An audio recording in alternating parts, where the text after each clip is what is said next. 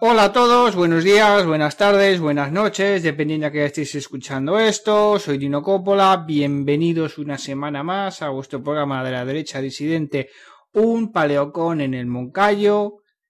Tras un parón de dos semanas regresamos con un podcast un poco especial, un podcast muy largo, de una serie de podcasts que vamos a tratar y que vamos a colgar en la web de disidencia, que son Economía para damis disidentes. Y en este primer capítulo vamos a tocar un tema que es el tema de la inflación, para que sepáis lo que es. Vamos a hablar de qué es, de cómo combatirla. Y van a estar, estarán, en un primer momento estará aquí Simonov, luego estará aquí Guerrilla, en este nuevo formato que estamos haciendo de de llamadas, que creo que va saliendo bien, que va sale más fluido. Y nada, empezamos con la música de intro del programa y ya os pongo ya la llamada que he tenido con aquí el amigo Simonov acerca de la inflación.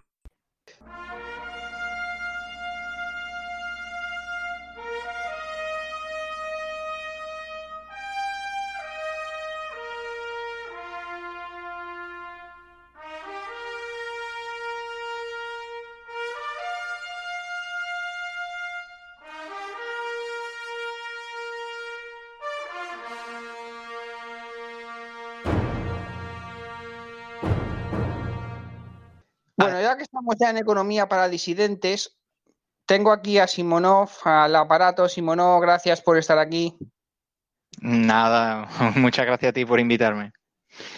Y ya vamos a empezar con lo que viene siendo el título del programa, que es Economía para damis disidentes, primer capítulo, la inflación.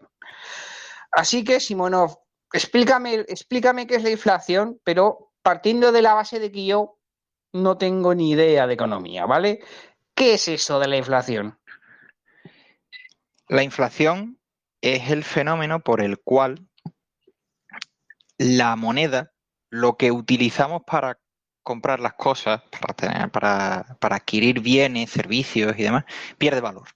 Es decir, la moneda muchas veces no es más que un sustituto del tiempo es, eh, digamos, es una manera física o una unidad de cuenta. Explicamos en otro, en otro podcast de economía que, cuáles eran los atributos del dinero, ¿no? que es un, un triple atributo. Y en general la moneda lo que nos permite es acumular tiempo. Tiempo de trabajo, tiempo de ocio, tiempo que nos podemos dedicar a muchas otras cosas y nos permite acumularlo de un modo físico. Y lo que significa la inflación es que para conseguir lo mismo necesitamos sacrificar más tiempo de otras cosas. Es un modo un poco filosófico de, de verlo. Es el envilecimiento de la moneda. Habrá mucha gente que utilizará otras definiciones de la inflación, como por ejemplo el aumento del índice de precios al consumo, lo cual nos lleva a otra serie de preguntas. ¿Qué es el índice de precios del consumo? ¿Cómo se calcula? Etcétera. Pero visto así para Dami, muy sencillito, que como también me sirve a mí, porque yo también estoy cortito con, con sifón y yo, y yo he aprendido bastante poco. Eh, entonces, para, un lego en la materia, la inflación es el fenómeno por el cual la unidad de cuenta que utilizamos para liberar deuda, la moneda, pierde su valor. Es un equivalente a la devaluación. Y hay muchas maneras de, de verlo. No sé si queda ahora un poco más claro.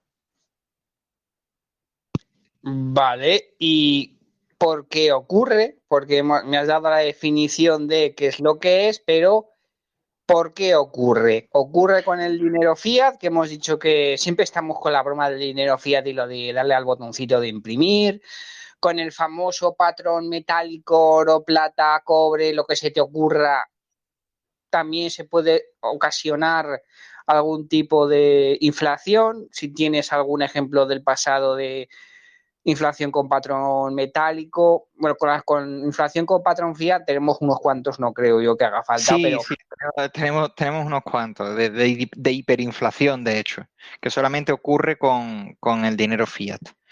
Eh, por ahora, esos son los únicos ejemplos históricos que tenemos. Pero sí, sí, también puede ocurrir con el patrón metálico y puede ocurrir con cualquier otro que se nos, que se nos ocurra, simplemente por el hecho de que en un momento dado empieza a haber más más demanda de bienes y servicios que lo que la masa monetaria, la cantidad de dinero en circulación es capaz de, comprar.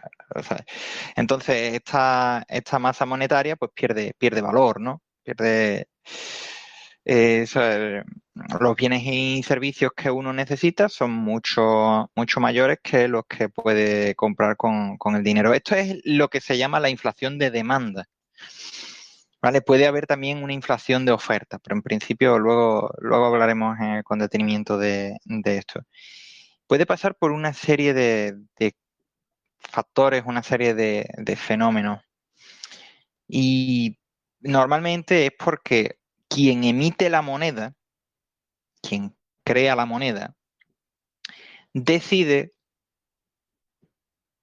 o permite que esta moneda aumente la cantidad en circulación sin que realmente esté creciendo la economía o que lo haga por encima del crecimiento real de, la economía.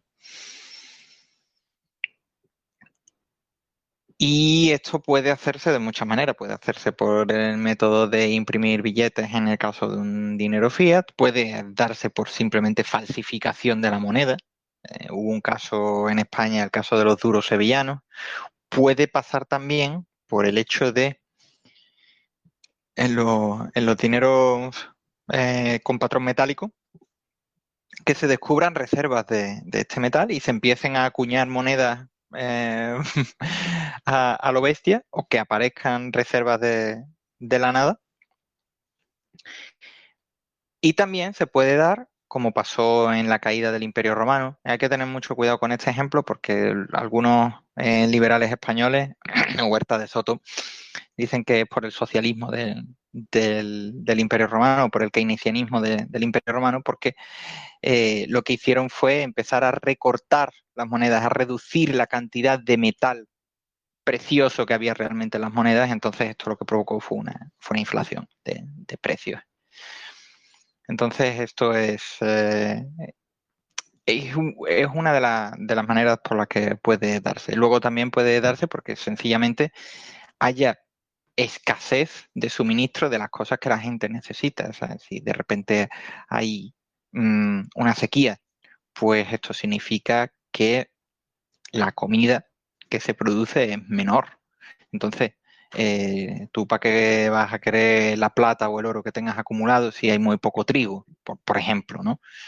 O, lo podemos ver ahora mismo en directo con los chips. La capacidad de fabricación de, chips que hay en el mundo pues es limitada. Algunos, por ejemplo, como los que se utilizan en algunos eh, eh, aparatos electrónicos que necesitan nuestros coches para funcionar, para las inyecciones Em, electrónicas, pues tienen muy pocos suministradores. Estos pocos suministradores están o bien en la isla de Formosa, en Taiwán, donde hay una sequía que les hace trabajar solamente cuatro días en semana, lo cual reduce muchísimo la producción, o bien son de un suministrador, Renesas, de Japón, que ahora mismo ha tenido un incendio en una de sus plantas, lo cual significa que hay un montón de fábricas de coches por todo el mundo que no están pudiendo terminar sus coches. Esto va a significar que la demanda de, coches se mantenga más o menos estable, pero la producción se reduce. Por la ley de la oferta y la demanda, eso significa que el precio sube y al mejor postor se queda con el, coche.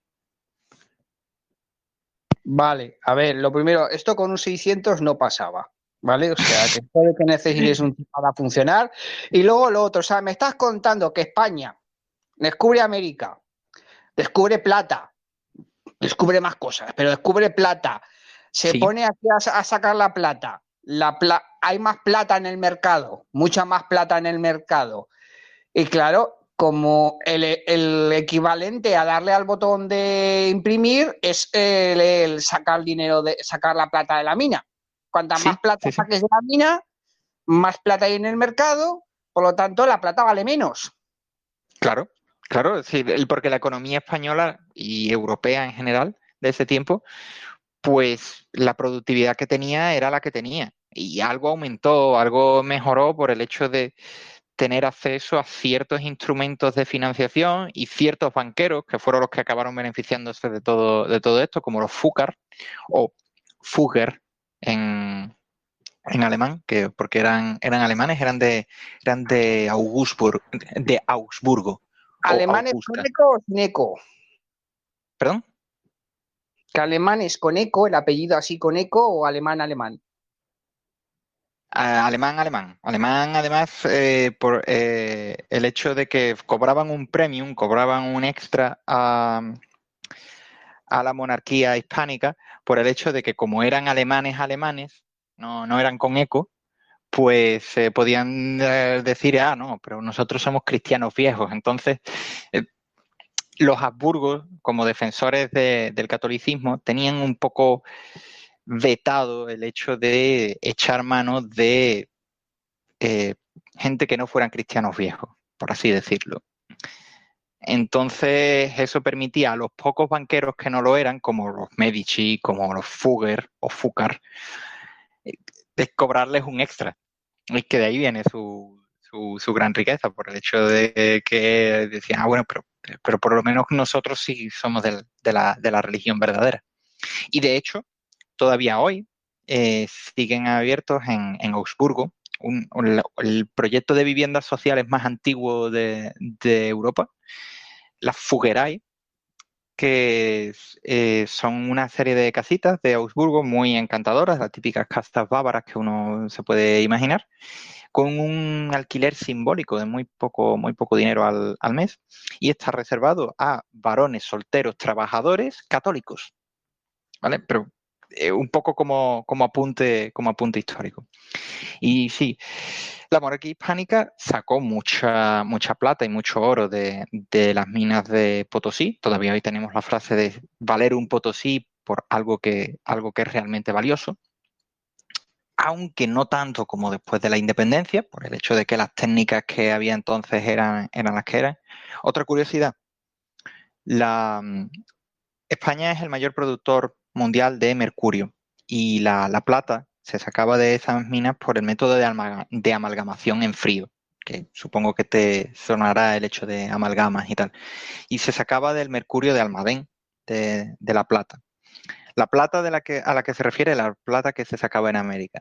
Y el mercurio se sacaba del cinabrio y de otros minerales, porque para sacarlo pues había que, había que quemarlos, había que destilarlos. Y esos vapores de mercurio eran absolutamente tóxicos. Entonces, era curioso porque se envenenaba a los pobres de España que trabajaban en las minas con tal de que fuera más fácil sacar eh, la, la plata de allí de Potosí.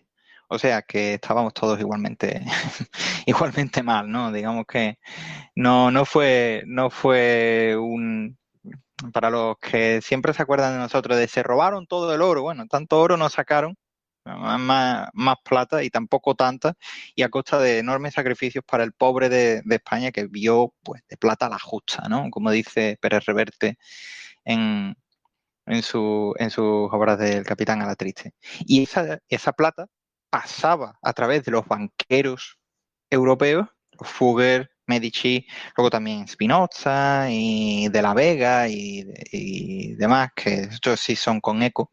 A pesar de sus apellidos netamente hispánicos, algunos pueden creerse que no, pero sí, estos eran con eco. Para acabar en manos de China. Y ahí es donde viene otra historia de inflación con, con metal. Una cosa, el tema este del mercurio, el, hay un bueno, famoso, más o menos famoso. Lo que pasa es que la gente no conoce la historia y tiene que ver con el mercurio. Yo imagino que muchos habrán visto este cuento de origen británico, eh, Alicia en el País de las Maravillas. Sí. Ahí aparece la figura del sombrerero loco. Y el sombrerero, muchos se volvían locos porque los sombrereros trabajaban antes, hace muchos años, con mercurio. y el mercurio para hacer el fieltro, sí. Sí, sí, te deja, te deja tocado de la cabeza, sí, sí.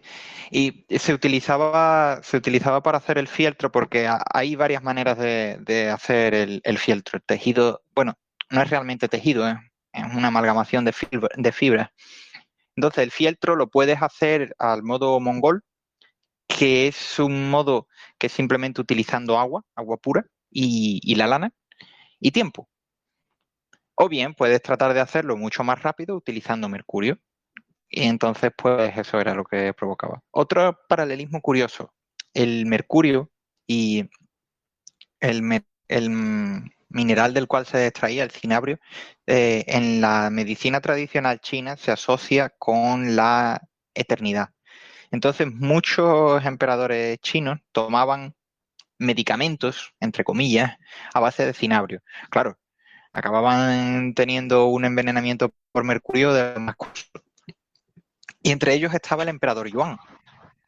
Pensaba que me ibas a decir que lo consideraban afrodisíaco, pero ya veo que no. Mm, no soy capaz de descartarlo, pero en principio era para, la eternidad, porque tengan en cuenta estos los emperadores chinos y sobre todo los que vienen de, dinastías usurpadoras, los Yuan, es como también llamamos a los mongoles, ya que estamos hablando de, esto. En la, la dinastía mongola Yuan que fueron los primeros en crear el papel moneda y en crear la primera hiperinflación de papel moneda y luego al darse cuenta de lo que del, destrozo que habían hecho, pues hacían intercambiar eh, el papel el, papel moneda en una proporción de 2 a 1 para retraer de nuevo la, circulación en, en plata. Y por eso es su enorme apetito de plata del resto del mundo, porque era el país más poblado del mundo, tenía una economía además bastante desarrollada para lo, que era la época, entonces necesitaba mucha más plata de la que había en circulación y la que había disponible en las minas de, China. Y, los emperadores Yuan, como todas las dinastías, digamos, de origen no chino, también les pasó luego a los manchúes, estaban obsesionados con el tema de la eternidad y de... Porque, claro, el, nombre de, China es el nombre de, eh, Celeste Imperio, el imperio de los cielos, y el mandato del cielo, pues cuanto más eterno sea, mejor. Tienen, tienen esta... Y, tienen una preferencia temporal muy baja. Sepa lo que es la preferencia temporal, es el hecho de decir, bueno, venga, me, hago sacrificios eh, ahora, también como puedo permitirme con tal de poder gozar de esto en un futuro. Y, los chinos la tienen muy baja en general. Entonces son, son gente que juega muy a largo. Vale, pero acá hay una cosa estamos contando, estamos hablando del apetito que podrían tener los estados por plata o por oro, pues porque tenían que pagar. Pero claro, tras Bretton Woods, aquí ocurre una cosa. ocurre el primer gran fenómeno de la, de la inflación que se da de manera sostenida en muchos países, porque es verdad que Argentina, la República de Weimar, no sé si España durante la Guerra Civil, pero claro, el, ¿por qué gusta a los estados la inflación? Porque les gusta. O sea, yo estoy pues recordando al el hermano tonto de los Garzón, no voy a decir quién es, para que haya dudas, que decía que un 10% de inflación sin corregir le vendría muy bien al Estado. Pero, ¿de dónde viene? A ver, cuéntame. ¿Por qué ese ah, ¿Cómo se puede ser tan cabrón? ¿Cómo se puede ser tan cabrón? Claro, porque tú estás bien, viniendo de la, de la base de eh, una persona que por poco que tenga, este, tiene, no, no somos ricos ninguno, ¿vale? Vamos a ser honestos. Usted lo sabe y yo lo sé. Pero partimos de que tiene un patrimonio positivo. ¿Qué pasa cuando tienes un patrimonio positivo? La inflación se come tu patrimonio. Entonces, cuando tienes un, cuando tienes más bienes que deudas, la inflación se come tu balance positivo. Te, reduce tu balance positivo cuando este está en metálico. Cuando este no está en lo que se llaman activos que se revalorizan con la inflación o por encima de la inflación, que eso ya es perfecto. Pero si tienes un balance negativo, si debes más de lo que tienes, la inflación, al estar denominada en esta divisa, si esta divisa reduce su valor, aunque tú nominalmente debas lo mismo, realmente estás debiendo menos. El esfuerzo que tienes que realizar para pagar es menos. O sea, pongamos un ejemplo. Yo digamos que en un año produzco 100, pero debo 120.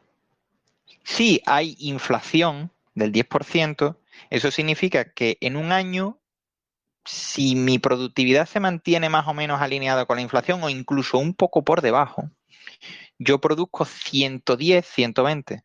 Pero con una inflación del 10%, esto significa que aunque yo deba nominalmente 120, lo que tengo que realmente pagar es un 0,9 por 120. déjame hacer el cálculo rápido. Porque eso puede ser. Tengo aquí un ejemplo que lo subí el otro día de lo que, lo que es la inflación para lo que veamos, que son los helados. ¿Te acuerdas? Que subí la foto. Entonces, nada, es el típico este cartel de frigo que hemos visto un millón de veces. Mm, ahora los helados, euro, euro y pico. O sea, eh, siendo en pesetas son 200 pesetas, 300, 400 pesetas de las de antes, que son 2,40 euros. Y, y te voy a poner el más barato, que son los de hielo, Costaban 30 pesetas. 30 pesetas. Sí, lo recuerdo. 20 céntimos menos. 30, sí, 30 pesetas no llega a 20 céntimos. 20 céntimos son 33 pesetas. El frigopié, que era bastante ah. más grande, luego que sacaron, costaba 50 pesetas, que esos son 30, 30 céntimos. 30 céntimos. Y el, el famoso frac, costaba 110 pesetas, que 110 pesetas al... Sí, sí, era ya... ese, era, ese era el de los cumpleaños, ¿no? O sea, cuando era tu cumpleaños o tu santo que podías permitirte uno, y bueno, te, te comprabas el frac, ¿no? Pero es que ahora cuesta más del doble, es que yo estoy viendo alguno más del triple. sí. Sí, y oye, y hay mucha gente en Twitter que dice que si la inflación oficial eh, del euro es terrible en los últimos 20 años y pone que es de un cuarenta y tantos o cincuenta y tantos por ciento, no sé cuánto es, y luego pone que el equivalente en los 20 años anteriores pues fue del ciento y pico por, perdón, del doscientos y pico por ciento, y en los años de, la década prodigiosa y los años 70 pues fue del 600%, una cosa así, ¿no? O sea, claro, en términos nominales sí, y luego porque también el IPC entonces se calculaba de manera distinta. Se metían algunas cosas que ahora no están metidas. Como que, a ver, cuéntame, ¿qué, es lo que nos está metiendo a la hora de contar la inflación? Porque, por ejemplo, yo te digo que durante la burbuja económica de 2001, bueno, la burbuja económica, el precio de la vivienda no contaba para la inflación. Eso ya Bingo. lo puedo garantizar. Bingo. Has dado justo en el clavo.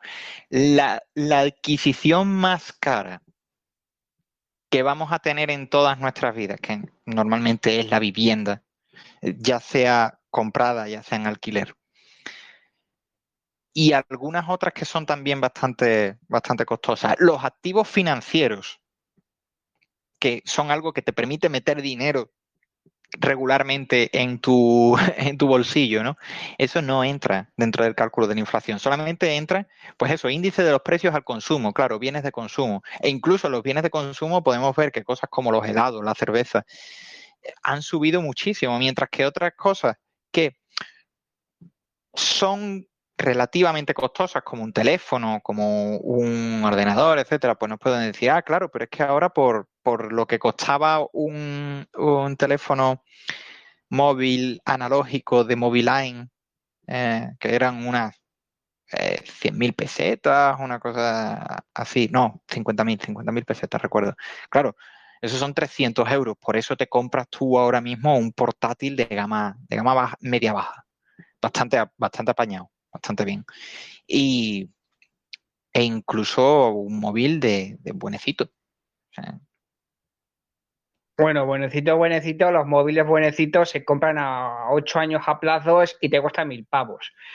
Eh, eh, eh, un momento, esto es también otra locura, ¿vale? Porque es, comprar a plazos un activo que se, bueno, perdón, un activo. si fuera a decir, no, un bien de consumo que se deprecia. Es una absoluta locura financieramente hablando. ¿vale? Hay gente que lo hace, hay gente que lo hace también con los coches.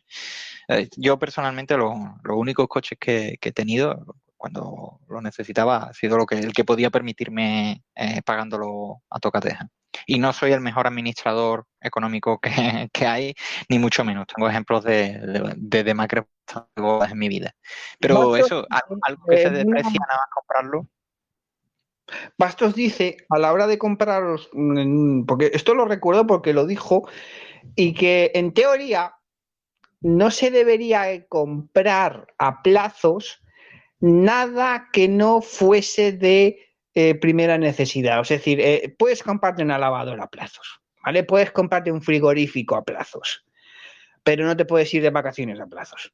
Ya, ya, sí. Luego, luego, aparte otra cosa, porque una lavadora o un frigorífico pueden considerarse como activos financieros en el sentido de que te permiten ganar muchísimo tiempo y calidad de vida que puedes dedicar a cosas por las que te, te pagan dinero o que te ahorra eh, costes de agua, costes de eh, tener que comprar alimentos, de tiempo invertido en ir al mercado a comprar solamente lo fresco, etcétera.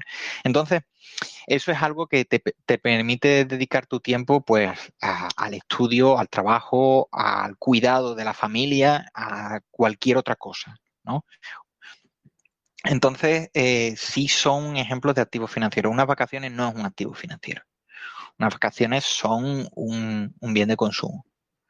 Un, lujo, incluso, si me, si me permites la, expresión. Y entiendo la necesidad de, eh, de, descansar, ¿vale? Pero endeudarte para gozar más del tiempo de descanso es, al fin y al cabo, tener luego que trabajar más para pagar esas deudas en las que has incurrido. O sea, que te, te estás comiendo toda la ventaja que tengas y encima tienes que pagar el interés. Encima eso lo tienes que pagar a un banco, que normalmente pues será, no voy a dar nombres, pero desde aquí mando un afectuoso saludo a la familia Botín, a los González, a los Fainé y a todos los demás, a toda la piara de hijos de la grandísima, perdón, no quiero que te censuren. El caso, si ustedes quieren dedicar su tiempo, si ustedes quieren dedicar su salud, sus energías y demás a que esta gente viva aún mejor de lo que ya vive, adelante. Yo también he caído en, la trampa, pero me tomé la firme resolución de que si no es por obligación, eh, no hacerlo. Otra cosa es que me obliguen a pagarlo a través de mis impuestos los rescates a los bancos, ¿vale? De eso no me puedo escaquear legalmente, guiño, guiño, codazo, codazo. Pero sí se puede minimizar lo que uno paga en impuestos y tratar de sacar lo máximo. a ver, son el enemigo. Cuando se habla de la inflación, eh, en uno de los libros de, de, referencia, que es La guerra financiera asimétrica, se le, se le poner el de la inflación y los impuestos son los dos grandes enemigos del pequeño inversor individual. Son, son como tropas de la coalición de la OTAN en Afganistán. Y ojo, en Afganistán son los insurgentes los que están ganando. Así que son un ejemplo del que aprender. A ver, ¿hay algún tipo de conexión o hay algún tipo de vínculo o qué hay entre los impuestos y la inflación. O sea, ¿qué tipo de relación hay? ¿Hay algún tipo de relación inversa, proporcional? ¿No hay ninguna? ¿Qué hay? Pues en teoría, eh, cuando la inflación se debe al exceso de demanda, hay las teorías keynesianas y la teoría monetaria moderna insisten en que las autoridades pueden reducir esta demanda a base de subir impuestos. Y la teoría monetaria moderna suena muy bonita sobre el papel. Es básicamente que si tú necesitas crecimiento en la economía, imprime billetes. O, baja tipos de interés, incluso ponlos en negativo. O sea, que te cueste dinero prestar dinero. ¿Vale?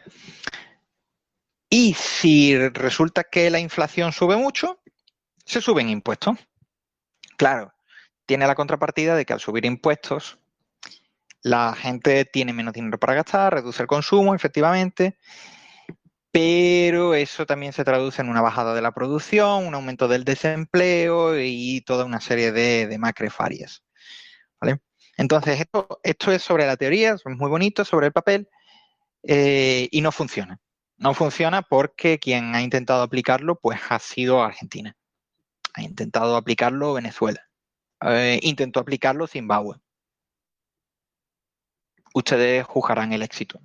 ustedes verán si prefieren uno ve un país como Argentina que tiene ricos recursos naturales, tiene eh, una cabaña agropecuaria bastante grande, tiene petróleo, tiene materias primas, tiene una situación estratégica cómoda, ¿vale? No tiene una gran exposición a catástrofes naturales fuera parte de ciertos, ciertas zonas que son de, de aluvión, o sea que hay que hay tendencia a las inundaciones y eso, pues quieras que no, se puede controlar con un sistema de diques y de, represas y tratando de no asentarse en el puñetero llano aluvial. Pero bueno. Y sin embargo ves la situación que tienen y tú dices, bueno, pues algo habrán hecho mal, algo, algo, no, algo no habrá que aprender de ellos, o habrá que aprender cómo no hacer las cosas de, de ellos. ¿Vale? Luego también eh, hay otra manera de eh, reducir la inflación, que supuestamente si hay un exceso de dinero en circulación, pues es fácil. Billete que pase por manos del Estado, billete que se cancela y fuera.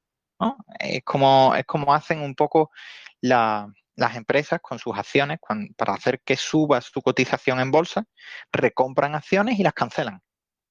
Eh, y es algo que hacen casi todas las grandes del Standard por 500 y de, otros y de otros índices. A ver, una cosa, porque esto aquí, a ver, sí que es verdad que yo soy un estado, somos aquí los jefazos de Fridonia, ¿verdad? El, el estado este que era del jefe era el Groucho Marx, y nos da por imprimir. Libertonia. Libertonia, no, sé, bueno, sí, Fridonia, Libertonia. Entonces, claro, eh, mientras nosotros le damos a la máquina, pero mientras nosotros no metamos el dinero en circulación o pongamos el dinero en circulación y no va a haber inflación. Es decir, si cogemos todos los billetes que hemos creado, los quemamos o los tiramos a una mina, ahí no va a haber inflación. Habrá inflación en el momento que los pongamos en circulación. Ahora, ahora me corriges o me. esperamos. esta, esta es la idea. ¿Vale? Entonces, en el momento que tú los pones en circulación, puede pasar una cosilla que es lo del efecto cantillón y lo que está pasando en la bolsa, que lo, lo vas a explicar. Justo. Que es, a ver, ¿qué es lo que pasa? Porque, claro, tú ¿Sabes estas copas de champán que están puestas en fila, que la base es muy grande y, la, y arriba hay muy poco? Entonces vas metiendo la primera, la primera va cayendo y se va repartiendo y pones todo perdido, se va todo por ahí, se salpica y se malgasta, lo que tú quieras, pero va cayendo de arriba abajo. Claro.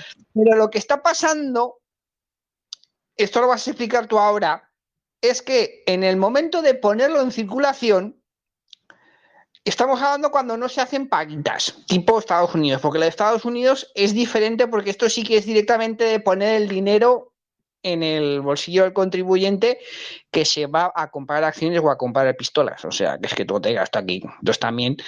Pero digamos, explícame por qué esto que acabo de explicar de lo de ir echando champán a la, copa de arriba, la copa de arriba desborda y va cayendo, ¿por qué eso no está sucediendo ahora? ¿Por qué no? ¿Qué es lo que pasa? A ver, está sucediendo, pero porque la analogía, ah, siendo muy buena, la analogía de, la, pirámide de copas de champán eh, Pompadour, en la primera se llena. ¿Qué es lo que pasa? Que la capacidad de estas copas de champán que están más arriba no es fija. En el sentido de que las hijas de puta se inflan. Eh, y, la avaricia de los que están cerca de, del pesebre, ¿no? De, los que están cerca de, la botella de champán, es muy grande. Entonces tiene a grandes instituciones que son los que eh, compran la deuda pública y tal, son bancos internacionales, otros estados y tal, en lugar de ir repartiendo lo que va sobrándoles para que la riqueza pues vaya circulando, lo que tratan es de comprar cada vez más y de, y de hacerse con reservas todavía más grandes. Y ahora mismo creo que es Japón quien tiene unas reservas eh, enormes de, deuda del Tesoro de los Estados Unidos, de deuda europea. Pues es el Banco Central Europeo el mismo que se hace con la de países indeseables como, como España. O sea, básicamente, ¿quién coño va a querer eh, deuda, deuda española? Si no fuera por las compras del Banco Central Europeo, pues básicamente habría un montón de subastas de deuda que sin, no, no, compraría nadie. Al tipo de interés nominal que tienen. Eh, tendrían que subir mucho los tipos de interés para que alguien se, se dignara a mirar un bono del Tesoro español. Yo recuerdo de pequeño haber visto anuncios de bonos y letras del Tesoro eh, cuando estaban todavía en pesetas. qué viejo soy. En la, en la televisión. Y la gente los compraba. Era algo que. gente que compre letras y bonos del tesoro hoy día como particulares, su dinero está mejor en cualquier otra cosa, hasta en Bitcoin. Sí, a ver, porque a ti te pillaría la época de Felipín y Felipín devaluó tres veces la moneda Sí, en, tres meses. Cuando uno habla de, devaluar la moneda, a mí lo que se me está ocurriendo es darle la, la puta impresora. O hay otra forma de. Y estás, causando inflación. Porque, a ver, lo que entiendo. O sea, tú estás metiendo más moneda y esa más moneda y esa devaluación que tú haces metiendo moneda es lo que cree, causa inflación o no, porque claro, yo también estoy oyendo que China tiene devaluada la moneda pero yo no estoy recordando casos de inflación de China, a no ser que China que nos esté mintiendo en esto también. China, eh, eh, China tiene, tiene una inflación además muy evidente por el hecho de que tiene un montón de, gente pues que, que vive bastante al día, e incluso para estándares chinos, ¿vale? Que eh, ellos ya he dicho antes que tienden a mirar muy a largo pero eh, los precios de un montón de cosas, la vivienda y eh, tal, pues, están subiendo. El hecho de que estén construyendo ciudades en medio de ninguna parte y las llenen es por algo. Es por el hecho de que en las grandes ciudades, pues sencillamente la, demanda de, vivienda y tal, pues no, no, es aceptable para el chino medio. Que no se lo pueden permitir. Y, viven, viven un poco apretados por, por eso, porque sencillamente no, no dan abasto.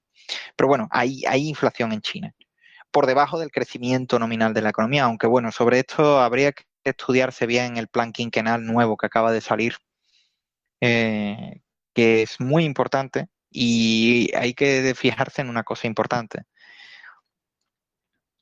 que es que mientras los planes quinquenales desde la época de Deng Xiaoping hablaban de objetivos anuales de crecimiento de X por ciento, muchas veces por encima del 10%, una auténtica locura, un 10% anual.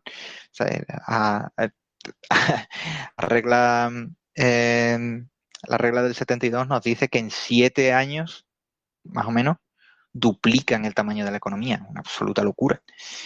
Eh, pues ahora ha hablado no tanto de objetivos de tanto crecimiento, eh, en números, como, sino en adjetivos de crecimiento robusto, de crecimiento sano, de crecimiento armonioso. Muy importante la palabra armonía para, la propaganda china. Ojo, es, una palabra muy, muy querida por eh, eh, la cultura china en general y la cultura china del Partido Comunista Chino en particular. O del, mantener el, mínimo posible de roces y de fricciones y si tienes que y si tienes que tragarte eh, y, callar y aguantar situaciones que no son ventajosas para ti en aras del bien del grupo, pues te jodes. Hablando mal y pronto. Yo lo que estoy leyendo con lo de la armonía es que tienen unas burbujas del copón que están apalancados, que deben un montón y que tienen que empezar a hacer las cosas de una forma más frugal, porque si no, se van a paseo. Eso es lo que yo estoy leyendo, pero es que yo soy muy mal pensado. Eh, eres muy mal pensado y tienes razón, ¿sabes? Porque, como dice el dicho italiano, pensando mal se peca, pero a menudo se acierta, ¿no? Y si lo dijo un sano como, un, perdón, un santo como Juan 23, pues, ¿quién soy yo para enmendarle la plana? Ojo, no somos nadie para criticar a China por esto, porque los estados occidentales están peor. China viene de al 20 o al 30% de, de su PIB. Ahora mismo estoy hablando de memoria. Pero es que España tiene el 120, los Estados Unidos por el estilo. Eh, países occidentales por encima de eso, bueno, e incluso Japón, tan cerca de China, pues tiene una deuda pues, pues cercana al 200% de, de su PIB. O sea, debe el doble de lo que produce en un año. Hay que tener mucho cuidado con el PIB porque como el IPC es un indicador muy engañoso. Si tú estás destrozando mm, ventanas y provocando que la gente las renueve continuamente y se quite de sus ahorros o se endeude para arreglar las ventanas, sí, el PIB está subiendo, pero realmente estás haciendo una sociedad más próspera. Es el caso tan típico de los barrios ricos de Sao Paulo tienen un PIB altísimo porque gastan muchísimo en seguridad, tienen incluso helipuertos privados, pero claro, es que tienen que hacerlo para evitar ir al trabajo atravesando zonas de favelas. Entonces, realmente con ese PIB tan alto tienen una un eh, estándar de vida mejor que el de un barrio normal y corriente de clase media de Bucarest o de cualquier otro país que digamos no es tan realmente vive mejor que un, que un tío normal con su trabajo y tal de, Cracovia o, o, de, o de en Hungría, pues hay que preguntárselo. Hombre, también es verdad que hay una forma de engañar al PIB, es meter cosas que no tendrían que estar metidas. En el caso de España, es harto sabido para el que quiera leer que el PIB español eh, está incrementado en un 12% desde la época de Montoro, que básicamente metió Mm, pero vamos, se sacó en los números de la manga el tema de la prostitución, que eso me imagino que me conozco algún sindicato que sabrán bastante del tema, y un montón de, sobre todo lo que es toda la economía sumergida, que es imposible de calcular como su propia Claro, son pues porque le apeteció, voy a, haber puesto un 17. Sí, sí. Eh, eh, eh, pero bueno, este tipo de, de, cálculos y de estimaciones, que no voy a decir que se la saquen del puto culo, pero que bueno, que oler a mierda y que tener un par de palominos pegados, pues los tienen, Pues entonces, eh, no sé de dónde lo habrán sacado, pero la pinta que tienen es esa. Pues eh, es algo que vemos en los indicadores económicos de, las grandes escuelas de pensamiento que hoy se nos enseñan, de los keynesianos y de los monetaristas. ¿no? cuando hablamos, pues, eso, de, la, inflación, pues eso, que tienen, hay dos tipos, la inflación de demanda y la inflación de costes. según la teoría monetarista, la inflación de demanda es que aumenta la cantidad de dinero en circulación por encima de lo que se produce, como ya dije, y según Keynes, pues eso no es, no es posible, es que eh, la, elasticidad de la oferta eh, no es suficiente, ¿no? Entonces, que la gente acapara el dinero y lo ahorre en lugar de gastarlo. Entonces habría que ponerse a gastar en sustitución del sector privado para evitar esto, lo cual no explica fenómenos como la estanflación, estamos viviendo, ¿no? O sea, el hecho de que las cosas cada vez estén más caras, pero tú no vives mejor, tú vives peor que tus padres. no, a ver, es verdad, porque sobre todo desde la época de la pandemia, tú que no estás en el mismo país que yo, tampoco vamos a dar pistas, pero los precios han subido mucho. O sea, da igual lo que mires. El tema de los, automóviles, esto lo haremos en un podcast especial, lo vamos a dejar, que vamos a hablar ya, ya va tocando. Y más que y más que se va a encarecer con el hecho de meternos por cojones el coche eléctrico. Pero, por ejemplo, el tema de la, de la. Bueno, tú has ido al supermercado, tú has ido al mercado. Sí. voy, voy a menudo, sí. El tema de la gasolina, pero jolín, es que la gasolina este año ha estado muy barata. es que ha estado, ha estado muy barato. Hubo una época sí, que ha bajado. barriles de petróleo. Mm. Entonces, el problema está en que, joder, que es que ya 50 euros no te cunden. Sí, hemos, eh, esto, no, esto nos lleva a otro a otra cara de la inflación, que es la inflación de costes. Entonces, una, explicación muy socorrida de la eh, inflación de costes es el encarecimiento de los recursos naturales. Sube el petróleo, eh, se cierran las minas de coltán, existe un, todas una serie de, de, problemas, se agotan los recursos naturales, los que, los que sean, ¿no? Entonces, pues eso, se encarecen, es lógico, ¿no? Luego hay otro que es la espiral salarios-precios, ¿no? Que es que cuando se mejoran los salarios por encima de la productividad, entonces aumentan los precios de las cosas que, que fabrican estos obreros, lo cual en un país con industria pues podría tener su aquel, ¿no? O sea, a lo mejor en Alemania es un problema, pero en, en, en España, que tiene un 16% de industria y estamos metiendo dentro de la construcción, pues es lo que hay. La, espiral de salarios salarios es otra posible explicación, o sea, que es que yo subo el salario a los funcionarios eh, con el IPC, entonces estos funcionarios tienen más dinero para gastarse cafés eh, en el mediodía, entonces aprovechan los de los bares para subir el precio del café, lo cual a su vez encarece todo y es, un, es una espiral, ¿no? Así hablando de una manera muy pedestre, ¿no? Y luego también está el hecho de que hay empresas que tienen, tienen monopolios o realizan directamente maniobras de dumping para inundar el, eh, mercado con sus productos, anegan totalmente a, la competencia y una vez que ya tienen su situación de ventaja, pues suben los precios placa, porque ellos lo valen. Entonces, esto también es otra posible causa de inflación. O sea, con capaz de definir dumping, ¿no? Porque has hablado de dumping, igual lo que, lo, que dumping la gente no lo conoce es una práctica muy criticada por cuando lo hacen los demás. Eso es verdad. por el cual algo por debajo de precio de coste con la misión de fastidiar al mercado o a un competidor.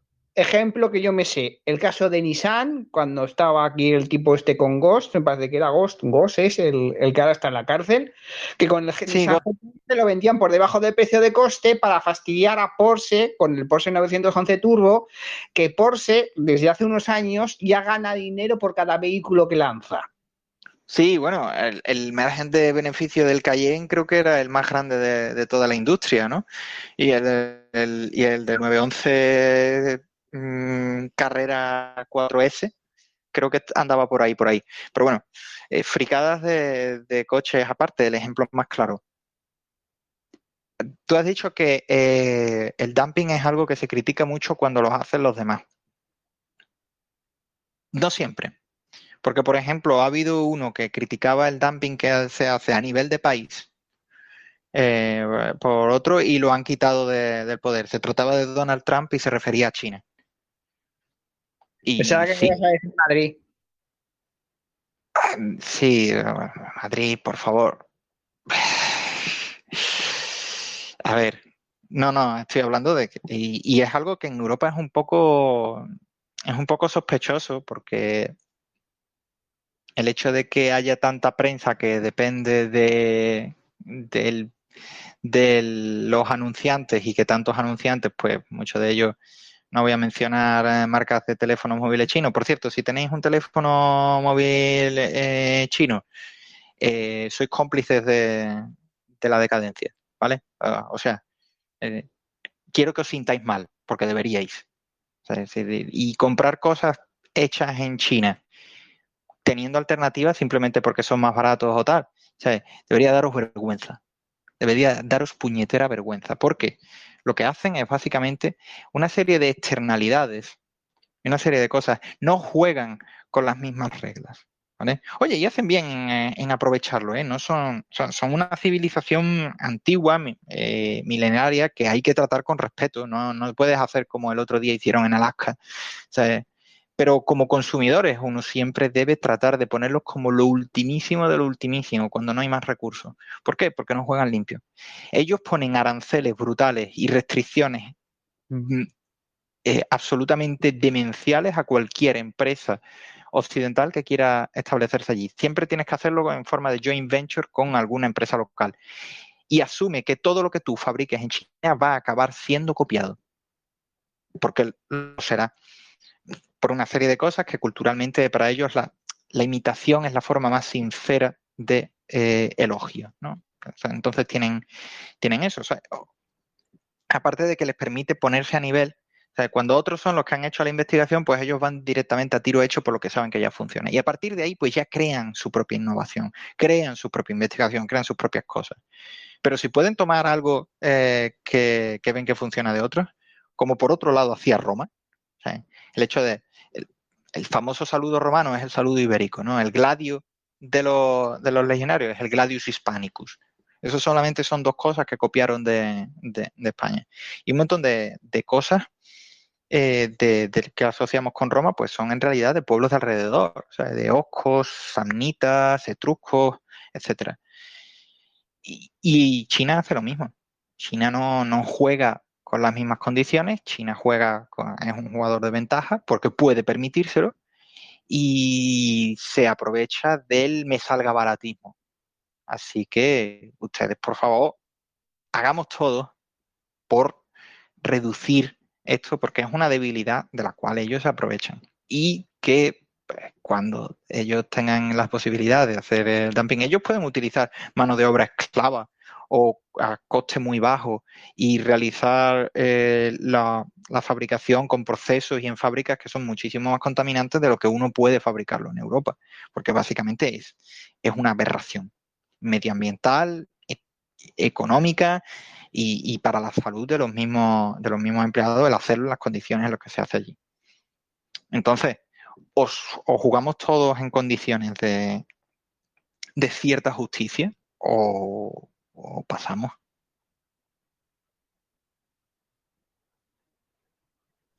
Vale, entonces estamos hablando que el, bueno, la inflación ahora mismo es general. Si yo te digo, la inflación tú ahora mismo que te estén diciendo que hay, tú te la crees, tú no te la crees, es netamente superior. ¿Qué crees? Bueno, ¿qué, no, ¿qué crees dentro de que tampoco tienes una bola de cristal y aquí vas a estar si la tuvieras, es lo que siempre decimos? Pero en Estados Unidos ya está en todo el mundo y en Estados Unidos a la gente da igual el color, no le gusta para nada la inflación, en eso se parecen mucho por la vena alemana que tienen. Sí, eh, se nota que son es del 2 y están hablando que la real es del 5 por lo menos. Si sumas todo. Claro, claro, pero porque han hecho muchísimas trampas eh, a la hora de calcular el IPC. El IPC en, Estados Unidos ha tenido muchos cambios, Ahí perpetuamente están metiendo y sacando cosas de, lo que se llama la cesta del IPC, que es el, el conjunto de productos, de bienes y de servicios que uno mete eh, a la hora de calcular lo que es la inflación oficial. Si tú te crees la inflación oficial, bueno, pues créetela como te crees el desempleo oficial, ¿no? supuestamente en, España, pues el desempleo no es tan alto, pero luego la realidad es la que es y que hay 16 millones de personas dando de comer a todo el país. Que en realidad no son solamente eso, también vienen las paguitas de Europa, pero bueno, en algún momento se acabarán. Y las estadísticas no están para informar de la inflación, están para taparla. Porque la, inflación real es realmente lo que la tasa de descuento de la deuda que tienen los estados. Y los estados les encanta vivir por encima de sus posibilidades. a los particulares también. Lo que pasa es que los particulares no podemos emitir nuestra propia moneda. Y a la hora de endeudarnos, pues necesitamos apoyarnos en la productividad que tenemos, eso o mentir directamente. Los estados pueden mentir directamente, no tienen por qué eh, mm, tener ningún tipo de cortapisa a la hora de endeudarse y de vivir por encima de sus posibilidades y de prometerte que vas a tener una pensión de tanto porque estás pagando una seguridad social de X. ¿no? Te lo puede prometer, te lo promete. Luego que tú te lo creas, bueno, pues si te lo crees, pues hay una torre en Sevilla de hecho, dos. te, vendo, te, hago un dos por uno, te las vendo. O sea, no, no me creo la inflación oficial y nadie debería creérsela. Está muy por encima de esto. He hablado antes de los activos financieros. Y me, repito, todas las cosas que sirven para meterte dinero en el bolsillo, todo eso queda fuera del, eh, del cálculo del IPC. ¿Por qué? Porque cada vez es más caro y es más difícil conseguirlo. Mientras tanto, los bienes de consumo, pues permanentemente se están metiendo nuevos bienes de consumo en el IPC. ¿Por qué? Porque permanentemente las empresas están creando nuevas cosas que uno puede comprar. Y se supone que vivimos en una sociedad de consumo, ¿no? Eh, que eso es lo que, lo que lleva al crecimiento económico. La realidad es que no. El consumo, como su nombre indica, consume. Hay que haber producido antes de haber consumido. Pero bueno,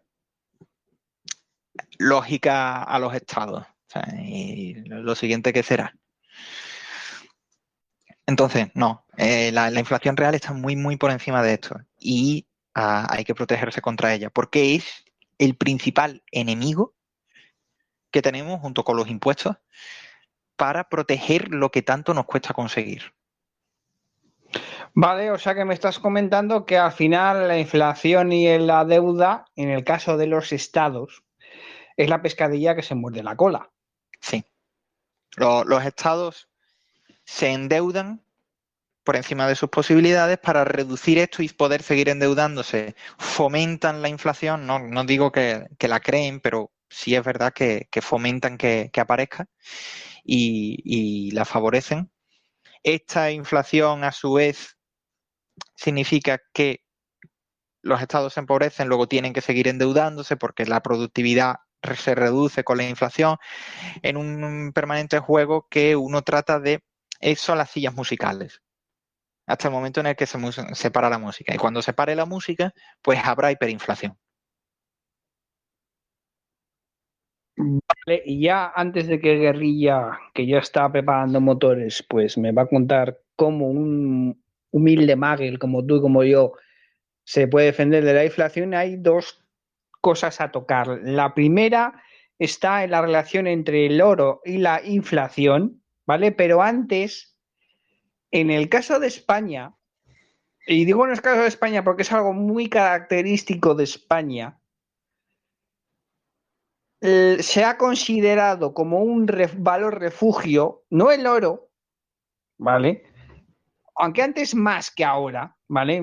Porque todo, no conozco abuela que no tenga oro en casa, aunque sea un collar o algo, pero lo que más se ha notado como valor refugio en España es la vivienda. Sí. Y esto es por culpa, entre otras muchas cosas, de la inflación. Si me puedes hablar de esta parte, porque esto es algo casi, no, es directamente cultural nuestro. Sí, sí, es cultural. Eh, e incluso en países donde las condiciones para conseguir viviendas son mucho mejores en relación a los salarios, como por ejemplo es en Alemania o en, Suiza, eh, no hay culturalmente este prurito por eh, hipotecarte para conseguir vivienda, porque la, vivienda se consigue a base de hipoteca. Y es porque la hipoteca, perdón, la vivienda la casa en propiedad se considera como un valor refugio, un valor seguro. Punto uno, todo el mundo necesita dónde vivir. Entonces, un cierto suelo de demanda siempre va a haber. Mientras exista gente, pues habrá gente que necesite casas donde vivir. Punto dos, ya que necesito un sitio donde vivir, pues entonces eso garantiza que hay un valor por debajo del cual no va a bajar la, la vivienda. En épocas en las cuales la divisa española pues era, pues hablando mal y pronto, una basura, a la peseta le tenemos mucho cariño por es la con la que nos hemos criado y tal, pero realmente como divisa pues no era no era gran no era gran cosa. Es como puede ser ahora mismo el suoti polaco, peor porque el suoti vale más que la peseta, vale más o menos como un duro. No, perdón, eh, vale vale como eh, como, mm, como seis o siete duros. Bueno, el caso es que es un valor refugio, es algo que todo el mundo necesita, es algo que no va a bajar por debajo de un determinado suelo de valor, que mucha gente malinterpretaba como que el ladrillo nunca baja, con lo cual acababa hipotecándose en cosas brutales por mm, pisos en las quimbambas, ¿no? lejísimos de todo y que sin sitios sin, sin servicios y tal. Y las pesetas, pues eso, se iba depreciando, iba perdiendo valor, no hay una educación financiera en, en general en España. La bolsa española es muy volátil y se malinterpreta la volatilidad con el riesgo. eh, no había instrumentos financieros al alcance de todo el mundo para poder invertir a bajo coste y con seguridad jurídica en eh, países extranjeros. Los fondos españoles solían ser de muy alto coste. Entonces, ¿a qué iba? A lo que entendía. Es una buena regla de mano, ¿no? O sea, invierte en lo que conozcas. ¿Y qué es lo que conocía todo el mundo? El ladrillo. ¿Cómo hacía el ladrillo? Hipotecándose. Que es una mala decisión, porque invertir apalancándote es, es, una decisión de riesgo, porque tú sabes el importe de tu deuda. Muchas veces ni siquiera eso, porque si eran hipotecas a tipo variable, como solían ser la mayoría, pues tú no sabías cuánto ibas a acabar pagando por, tu casa. ¿Vale? Pero sí, era, se, se consideraba como, como, un valor refugio y es algo cultural. A pesar de que en España no hay dación en pago, para mí eso es una auténtica aberración. O sea, yo puedo quedarme sin posibilidad de poder pagar mi hipoteca, vale. Eh, mal asunto. Pero no puedo desvincularme de la deuda si le devuelvo la casa al banco. O sea, me quedo sin casa y con deuda. Todo el riesgo va solamente para el hipotecado. Nunca va para el banco. No, lo siento. estas asimetrías yo las considero absolutamente intolerables. y, que el, y que el consumidor español, el, hipotecado español, que no propietario, las acepte, pues bueno, mm, así no va. A ver, aceptar a los políticos no va a aceptar esta cosa de los bancos. A ver, en tiempos de la burbuja sí que había hipotecas eh, estas a que sí, con dación de pago. Pero ¿qué es lo que ocurre? Situación del españolito de a pie, las exigencias que te metían. Es decir, igual te pedían que tú el 25% ahorrado. Y en España eso no sucede. O sea, en España, durante la burbuja que tú y yo lo hemos conocido, no es que te dieran el, 110, el 100% de la hipoteca, es que te daban el 120 para que te fueras de viaje y te compraras un coche. Sí, sí, mete el Cayenne dentro, ¿no? O sea, el típico, o sea, pues, o sea en el compra el adobado y mete el Cayenne dentro, ¿no? Eh, literalmente, no Cayenne, ¿no? Eh, sí,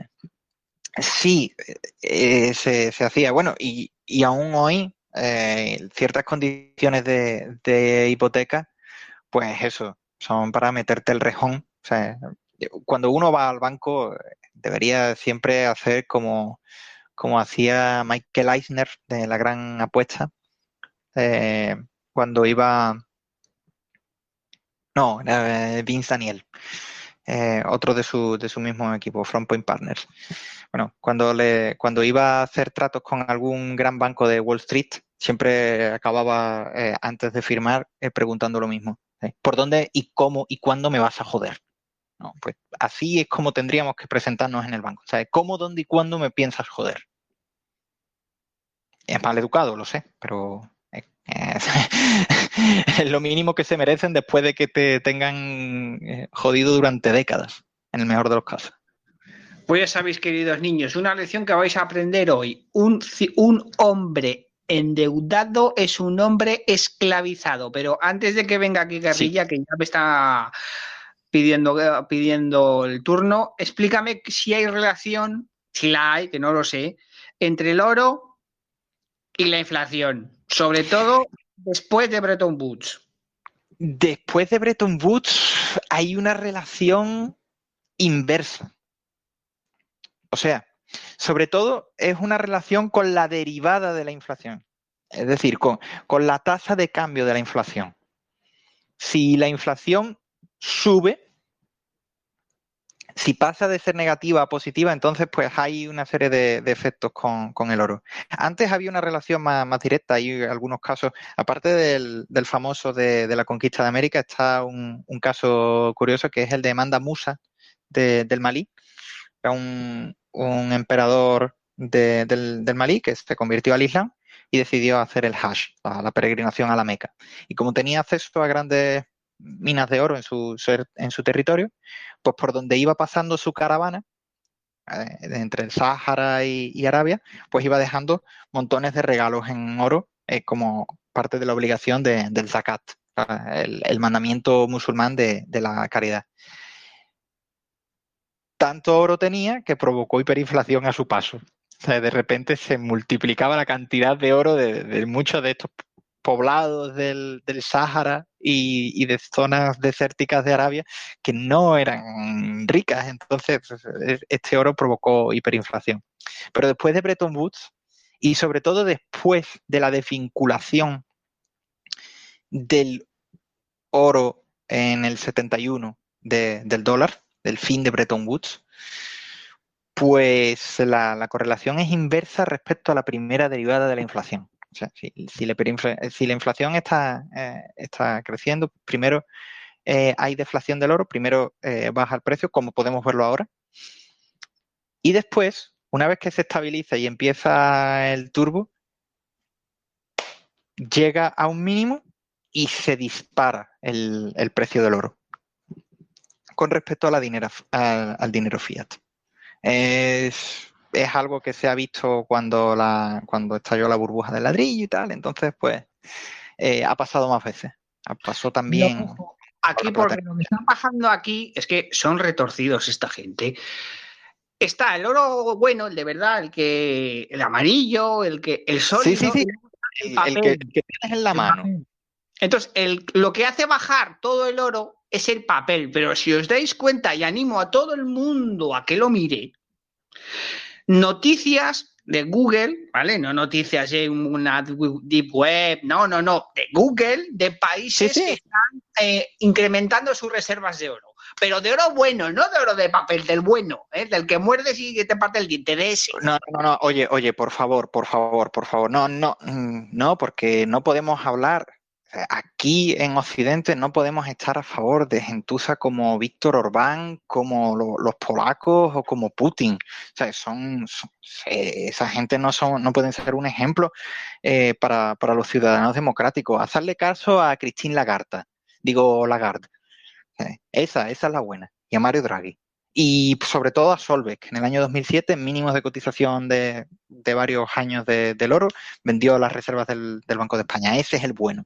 Ya hemos hablado de lo que es la inflación y como veo que Guerrilla ya está dispuesto aquí, Guerrilla, ¿cómo vencemos a la inflación? Hazme el favor de responderme a esta sencilla pregunta. Bien, vamos a ver, vamos a hablar de cómo vencer a la inflación. Lo primero, admitir que la inflación existe. Porque es muy fácil decir, sí, la inflación ¿eh? es una putada y tal. Pero si eso no te lleva a tomar ninguna decisión, ¿qué más da que sepas que existe? Entonces, lo primero es asumir que existe y actuar en consecuencia. Luego, Em, creo que, este programa ya se dirige en principio a un tipo de personas que mm, como mínimo no son despilfarradores. Yo no me voy a meter en lo que son las finanzas personales, es decir, el bolsillo de cada uno para decirle lo que tiene que gastar, cuánto tiene que gastar y en qué tiene que gastar.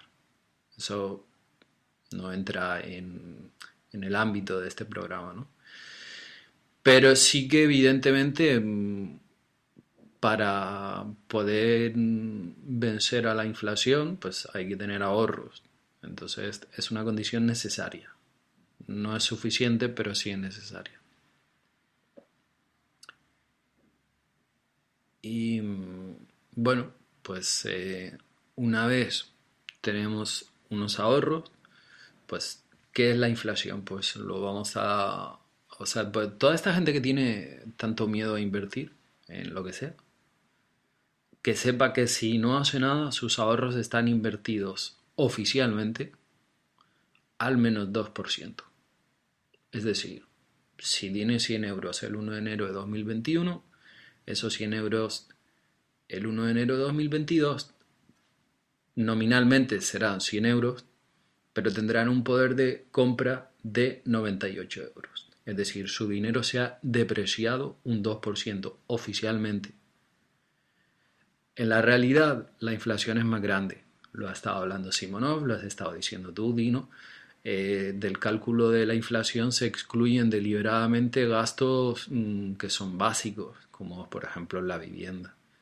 Entonces, bueno, que cada cual calcule para lo que le da el dinero cuánto le van subiendo los precios de todo a lo largo del año en combustible, eh, factura de la luz, del gas, comida, seguros, mm, alquileres y que, vea si de verdad solo son subidas de un 2%.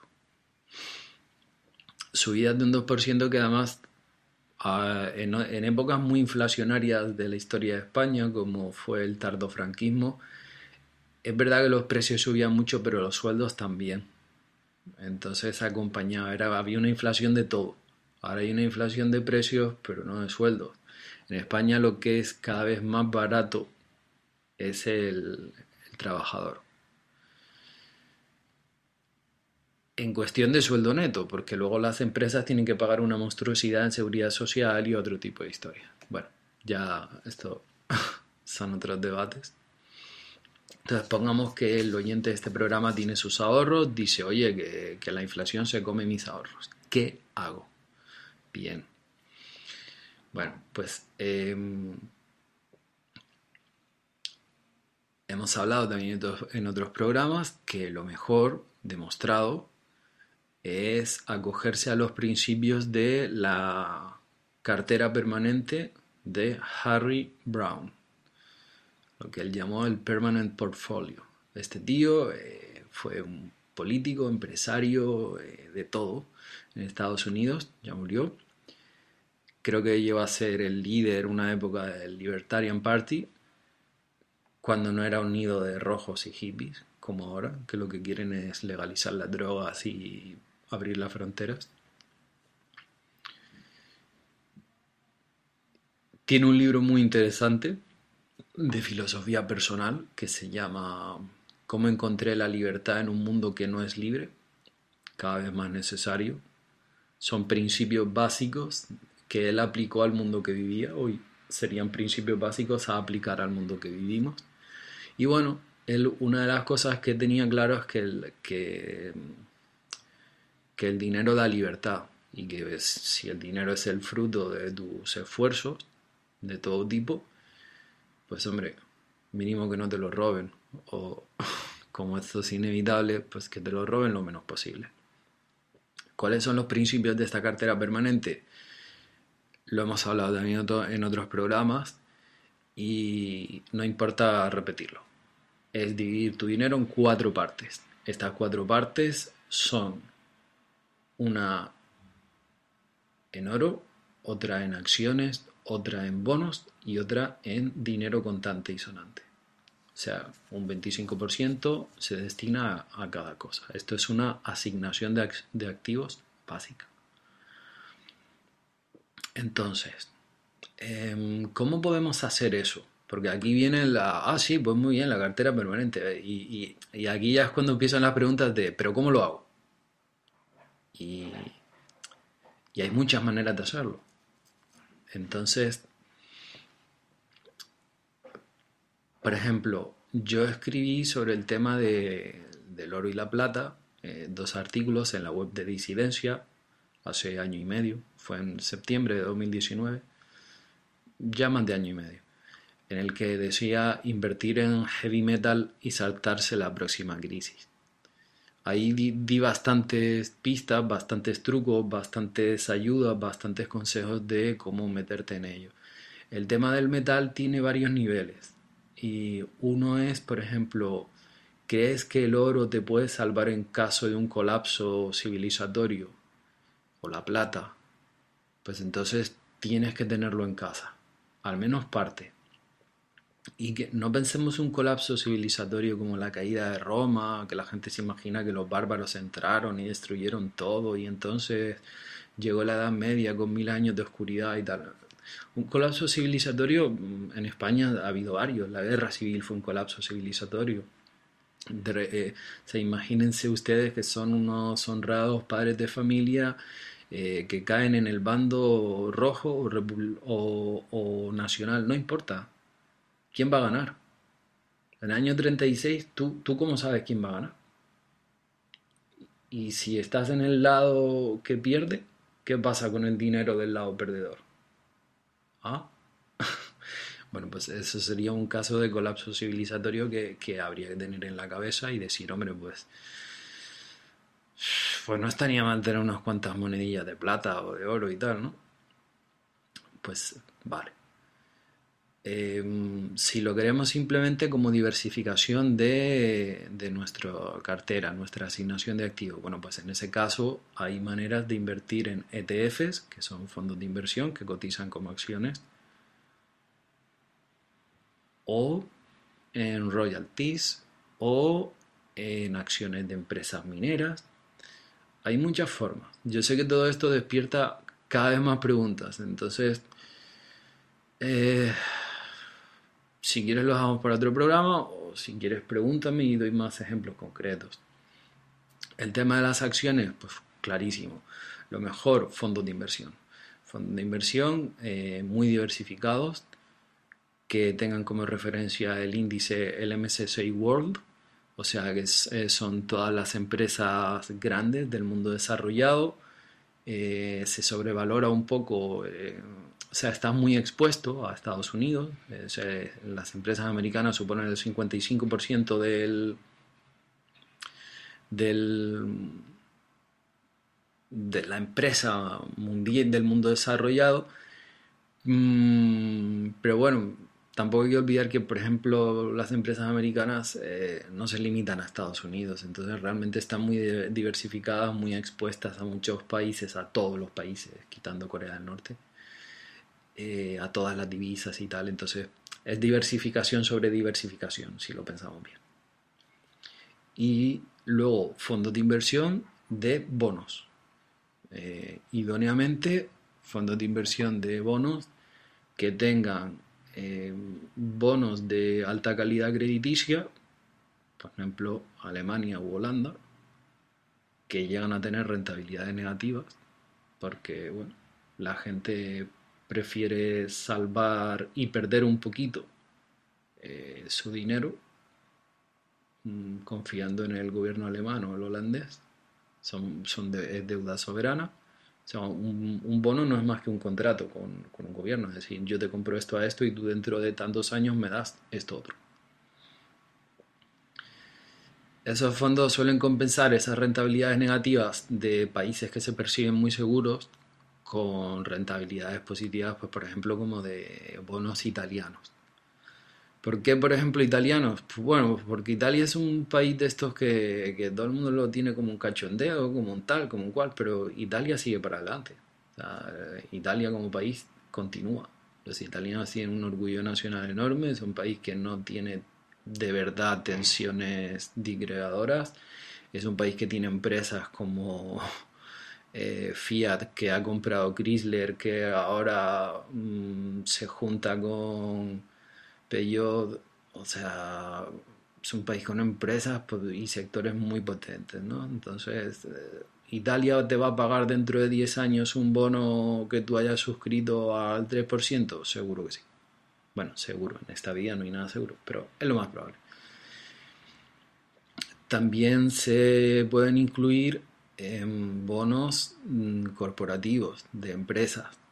Por ejemplo, Mm, un bono de Johnson Johnson, o sea, la empresa Johnson Johnson, que es la principal farmacéutica del mundo, que no se quede la gente con el aceite Johnson y tal, porque esa es una pequeña parte de lo que hace Johnson Johnson. Eh, esa es la división de consumo, es muy poquito. Y un 15% de sus ingresos o algo así, el resto viene a ser dispositivos de hospital, de pinzas, mm, prótesis de cadera, y, ahora estamos viendo que también, eh, eh, por ejemplo, una de las vacunas contra el coronavirus, la de Janssen, Janssen es una farmacéutica que es de Johnson Johnson. Es decir, Johnson Johnson tiene de todo. Y Johnson Johnson es una empresa con, una beta muy baja. Eh, una beta, pues, ¿Qué significa una beta muy baja? Pues muy poca volatilidad. Johnson Johnson sube lento pero seguro y quitando momentos de caos mundiales como marzo de 2020, no baja. Entonces da mucha estabilidad. Y bueno, es una empresa con creo que 130 años de historia. Y en el mundo hay países más nuevos y menos fiables que eso. Entonces, o países más antiguos y menos fiables que eso.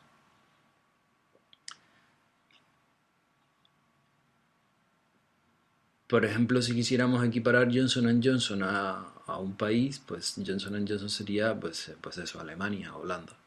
O sea, muy seguro, muy estable, para arriba, con lentitud, nunca para abajo abruptamente.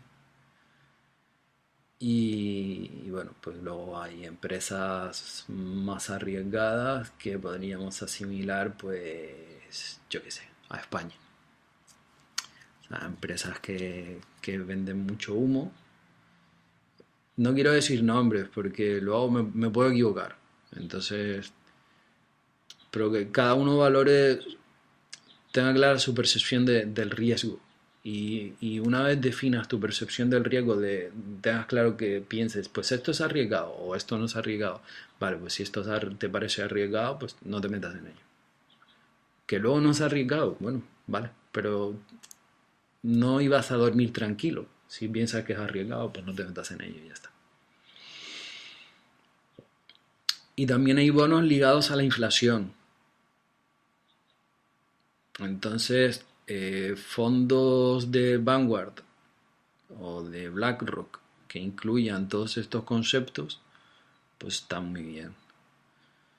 Así que, mm, a partir de ahora, yo más que decir haz esto o haz esto otro, te podría decir lo que yo hago. Y podría decir si me va bien o si me va mal. Y, lo diré, no tengo problema. Yo, yo ahora mismo podría decir en qué me ha ido bien en qué y en qué me ha ido mal. Tampoco que lleve muchísimo tiempo invirtiendo dinero, pero bueno, ya van siendo algo más de, mm, de 10 años. Entonces ya va siendo algo a tener un poquito en cuenta.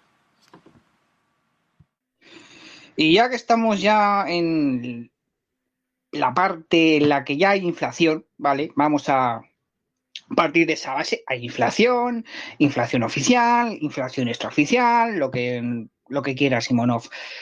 Claro, aquí el político tiene en su mano hacer muchas cosas. Y estamos desde hacer o no hacer, ¿vale? Entonces, quiero que me cuentes qué es lo que pasa cuando el gobierno no hace nada, que pongas ejemplos, y qué es lo que pasa cuando hace, ¿vale? Que esto también es importante. Y luego ya, por supuesto, yo, sé que quieres responder a lo que ha dicho aquí el amigo Guerrilla, así que nada, cuando quieras, tú te ordenas y eso sí, respóndeme a lo que te he preguntado, por favor. Sí, sí, a ver, Luego vamos a matizar un par de cosas de las que ha dicho Guerrilla, un par de puntos. Lo primero eh, que quiero dejar bastante claro es que eh, el Estado siempre va a tener una serie de incentivos para que haga cosas o por lo menos que se vea que está intentando hacer cosas, mientras que tiene muy pocos incentivos para, aunque muchas veces sea lo mejor, tratar de minimizar su intervención porque quien más provoca las, las hiperinflaciones y la inflación en general suele ser la política y las acciones del propio Estado o de entidades paraestatales como los bancos centrales. Tenemos esta ficción legal de que los bancos centrales no son el Estado, sino que trabajan en colaboración con el mismo y tal, pero bueno, es porque los estados que tenemos normalmente, los estados liberales, o las economías sociales de mercado, pues está todo el tinglado montado para que no se esté bien claro quién manda realmente. No, no, es para, no es para aclarar las cosas como si pasa en estado patrimonial, ¿no? como, como es los antiguos estados feudales o como pasa en los estados socialistas, ¿no? en los cuales se trata de que la estructura de poder real pues esté, esté a la vista de, de. Pero bueno, no quiero meterme en berenjenales. Quiero comentar un par de cosas que ha dicho Guerrilla antes, que eh, él habla de una serie de pensamientos bastante profundos porque al fin y al cabo invertir es filosofar. El, invertir implica tener una cosmopsis, una visión del mundo, lo que se suele llamar una cosmovisión. Y de acuerdo con esta cosmovisión, tú tienes que eh, tratar de adecuar tu modo de invertir, de acuerdo con tu manera de ser y tu puesto en el mundo.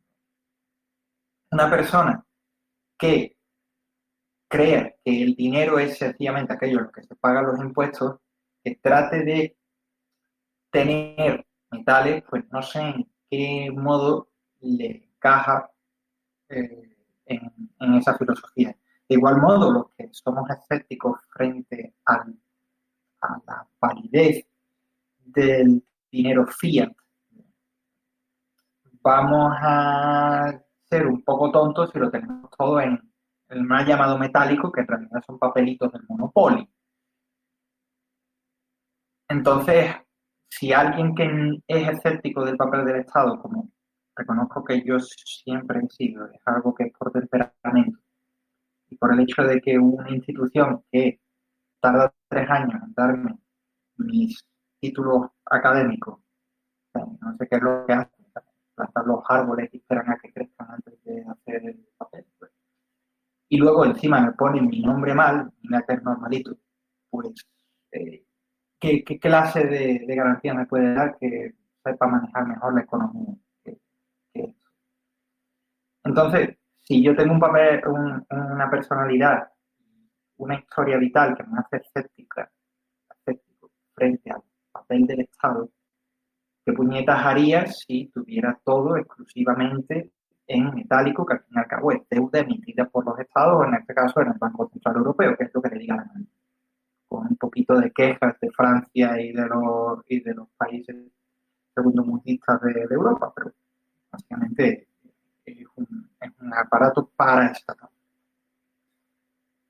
Y cuando habla guerrilla de los bonos, es posible invertir en deuda corporativa y efectivamente puede ser rentable, pero tiene un cierto problema, ¿vale? Problema, es que está correlacionada la deuda corporativa con la cotización en bolsa de dichas empresas. Como los estados no cotizan en bolsa, y uno de los pocos bancos centrales que sí que cotizan en bolsa es el Banco Central Suizo, pero es una excepción, rara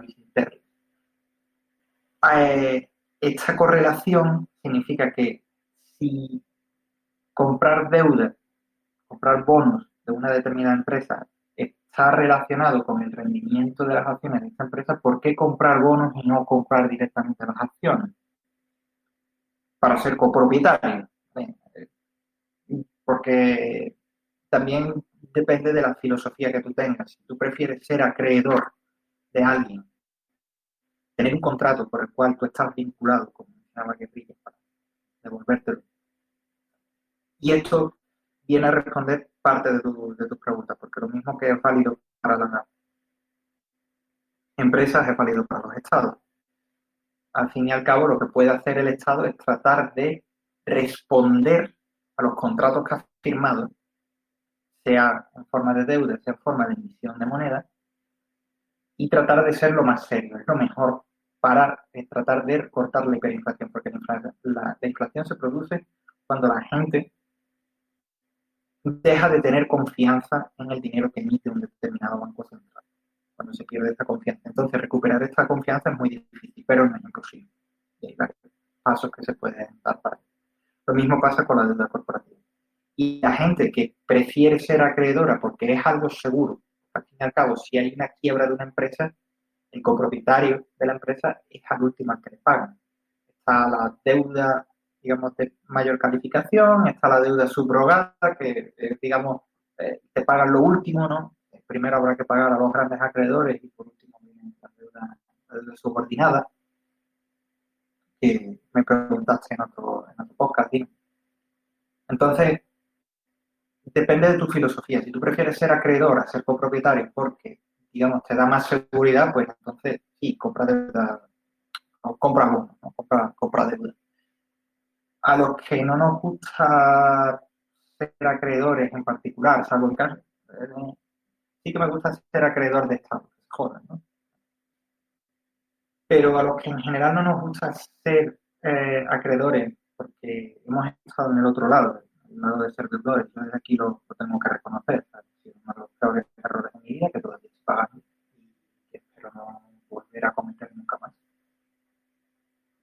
Y entonces no tiene sentido si está correlacionada la deuda corporativa con eh, la cotización de las acciones, directamente compra las acciones o compra fondos, fondos índices, como ha mencionado Guerrilla, que sean, en lugar de ser de deuda corporativa, que sean las acciones. El indexarse al mundo, las empresas más grandes, es lo más simple, ¿no? Hay gente que prefiere complementarlo dándole más peso a distintas regiones, gente que quiere compensar dando más peso a lo que se llaman las empresas de pequeña capitalización bursátil, small caps, small capitalization. Son maneras de complicar un poco las cosas, porque luego hay una demostración matemática muy elegante, muy interesante, que entronca con lo que menciona Guerrilla de la cartera permanente, que entronca también con otra cartera que es la cartera Talmud, menciona ya el Talmud, y entronca con lo que recomienda Salomón, si no recuerdo mal, en el libro del Eclesiastés, uno de los libros sapienciales de la Biblia. O sea, que estamos hablando de cosas que habla de dividir la riqueza en partes iguales. En caso del Talmud, de dividirla en tres partes iguales. Que, no recuerdo mal, era la de Eretz Shekalim Vizik.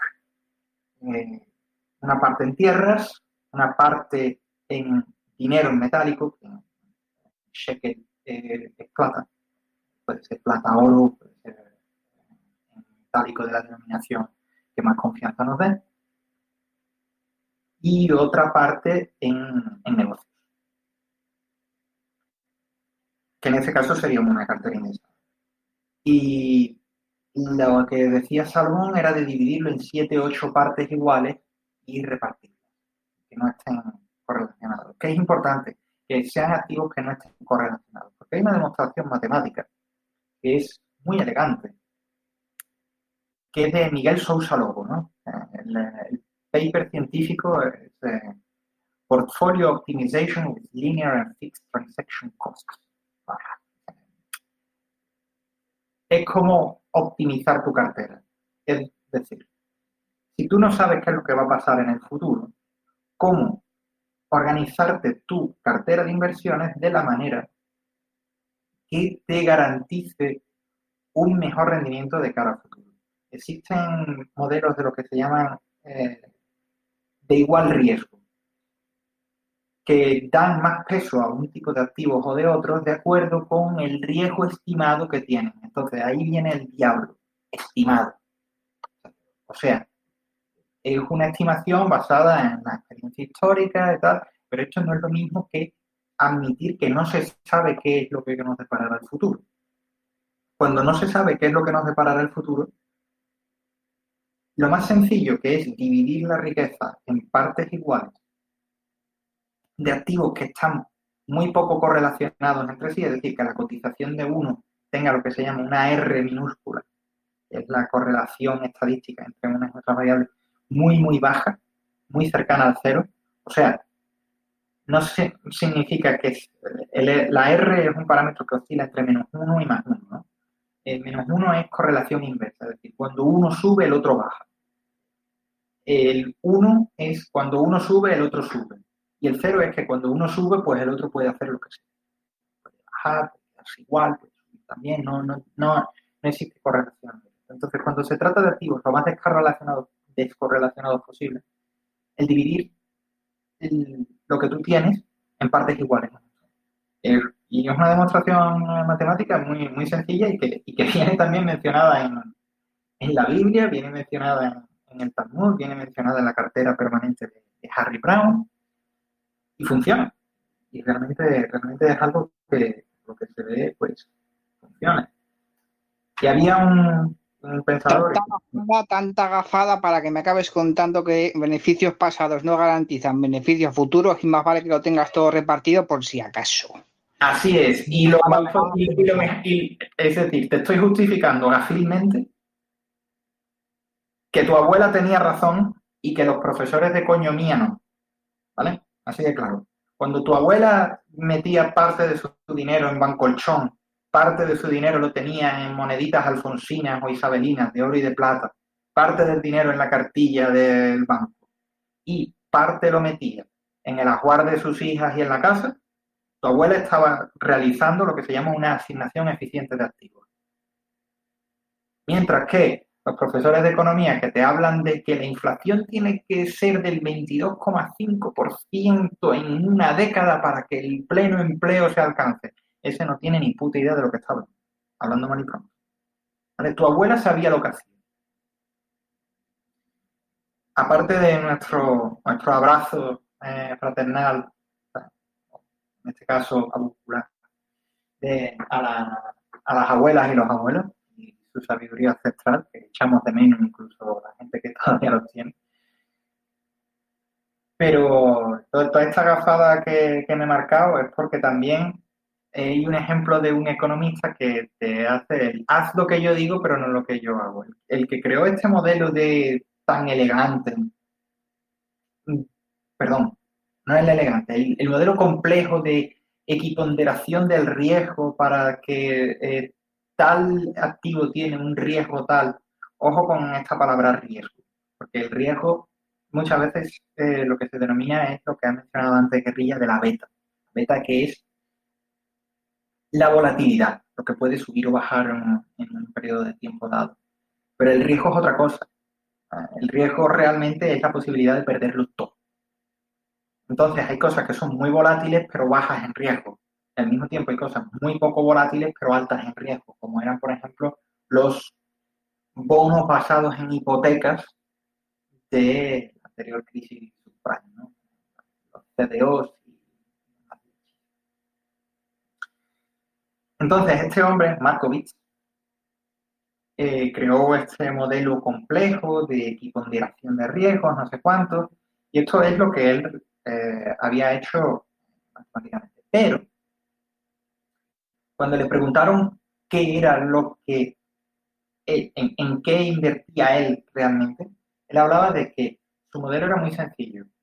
Pensaba en lo que le cabrearía la posibilidad de que la bolsa bajara mucho y entonces perdiera todo lo invertido en bolsa. Entonces, la mitad, por lo menos, de su patrimonio lo aseguraba con bonos de alta calidad crediticia.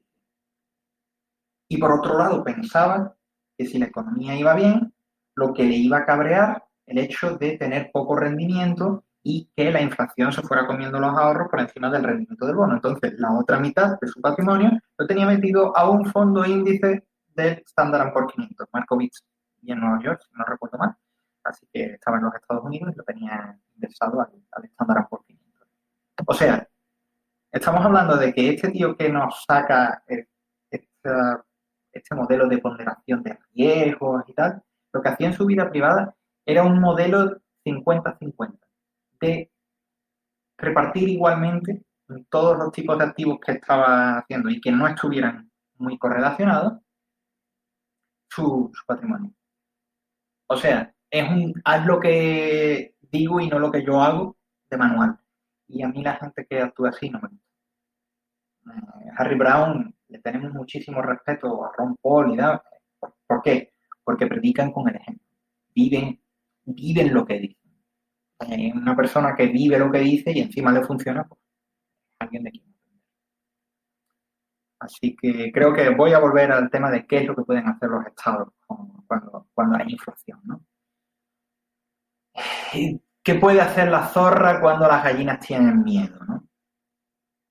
Porque corrígeme si me equivoco, pero la inflación, cuando los estados no, hacen de las suyas y no tratan de vender duros a pesetas, no, gastan por encima de sus posibilidades, no devalúan la moneda mediante recortes literales del, valor de la moneda. ¿ya? Pues, ¿cuántas veces ha habido hiperinflaciones? Muy pocas, ¿no? El ejemplo que hemos dicho de Mansa Musa, del Malí, que por cierto, él era un protoestado, ¿no? O sea, él, era un, rey que tenía un montón de esclavos y, el oro estaba extraído a base de esclavos. O sea, como, el que saca impuestos. Lo que pasa es que los, que pagamos impuestos somos esclavos a tiempo parcial.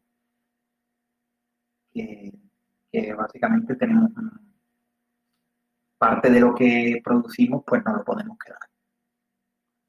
Mientras que el esclavo no se puede quedar con nada. Y el ejemplo de, España durante la explotación de, de, las minas de las Américas, que duró lo que duró y que, pues, por ejemplo, hoy día, creo, que era Honduras, ¿no? Que, cada año extrae más, más, oro y más plata de lo que se extrajeron en 300 y pico años de dominación. Bueno, pues eso. La tecnología era la que era y se podía El Salvador. Perdón, El Salvador he hecho una de Federico Trillo. A los que nos estén escuchando desde Centroamérica. Disculpas a ambos países. ¿eh? En fin. Pero bueno, normalmente, ¿qué es lo que pueden hacer los estados para dominar la hiperinflación? Muchas veces lo que pasa es, lo que hemos dicho, redenominar su, su divisa. Es decir, bueno, la divisa antigua ya no nos vale y no tiene ya valor ninguno y creamos una nueva. Un ejemplo eh, es el de Israel. Todavía hoy eh, encuentras mucho New Shekel, ¿no? O, como lo llaman el, New Israeli Shekel. ¿Por qué? Porque el antiguo eh, tenía un montón de ceros y quitaron un par de ceros y lo redenominaron. Al franco francés le pasó lo mismo en los años 80. Pero los ejemplos más claros de hiperinflación y los más famosos eh, son los de la República de Weimar, en 1923, que fue precedido por otro muy similar en Austria en 1920. Los alemanes se reían de Austria en 1920 cuando la antigua corona pues, perdió, perdió su valor. Y los alemanes pues vinieron a, sobre todo los del sur, venían a Austria a comprar las cosas con sus amantes Mark, sus, sus uh, Reichsmark, eh, a comprar las cosas baratas a los, a los Tres años después, cambiaron las tornas. Es un episodio que cuenta Stefan Zweig en su memoria del mundo de ayer. Y es el, es el caso más famoso. De pequeño, entre muchos otros oficios, coleccionaba sellos. Entonces, los, sellos alemanes de la República de Weimar están estampillados a mano, ¿no? Desde una denominación que ya era, ya era alta, 100.000 marcos, marcos. Pero en lo alto lo tenían estampillado a mano, pues, cancelado y ponían cifras absolutamente inverosímiles, dependiendo del mes en el que se hubiera realizado. Empiezan a salir cosas como un millón de, marcos, cinco millones, cinco millardos, cinco mil millones de marcos. Un, tinta? ¿Están tontos o qué? ¿Qué? ¿Que por qué no usaban potencias de 10 en los billetes que ahorrarían tinta? Pues se ve que prefirieron utilizar el millardo. Pero bueno, lo mismo pasó con el, el caso más extremo que conocemos, es el de Hungría, en 1948, cuando empezaron a colectivizarlo todo con la dominación comunista y tal, el antiguo Penguin, eh, llegó a tener un billete de 100 millones de billones de pengus. Eh, y en, en Yugoslavia, en el año 91, cuando empezó el pifocio, pues a, lo largo de, esos años, en el, 93 creo que fue que se llegó al máximo de, hiperinflación del dinar yugoslavo, pues también un chorro de, de, ceros, ¿no? Luego aparte está el ejemplo de, Zimbabue. Hombre, está el, ejemplo, espera, está el ejemplo de Mozambique, que como todo el mundo sabe, sacó un billete que ponía continúa por el otro ah, sí. Bueno, sí, en África desde los años 90 ha habido, ha habido casos así. estaba el caso del, Zaire en, el Congo, antiguo Congo belga. Eh, hemos mencionado también el caso de Zimbabue, en antigua Rhodesia Meridional. que cuando terminó el régimen de Ian Smith, más o menos democrático, pero de, minoría blanca, pues pasó al régimen de Mugabe, que murió el año pasado, si no recuerdo mal. Pasó, de ser una democracia limitada, censitaria, porque no era tanto por el color de la piel como por, por el, ser capaz de leer, escribir y tener una cierta capacidad adquisitiva, que ganaba el derecho al voto. Y luego pasó a ser directamente una dictadura rollo comunista, socialista, que era la de, la de Mugabe. Echaron a los granjeros blancos y hubo una hiperinflación de, de la leche. Eh, es un caso famoso, ¿no? 100 million Zimbabwean dollars. ¿no? Billete de 100 millones de, de, de dólares zimbabuenses. O como sea el gentilicio, ahora mismo no caigo. Y el, caso del Congo, que era el caso del, del Zaire,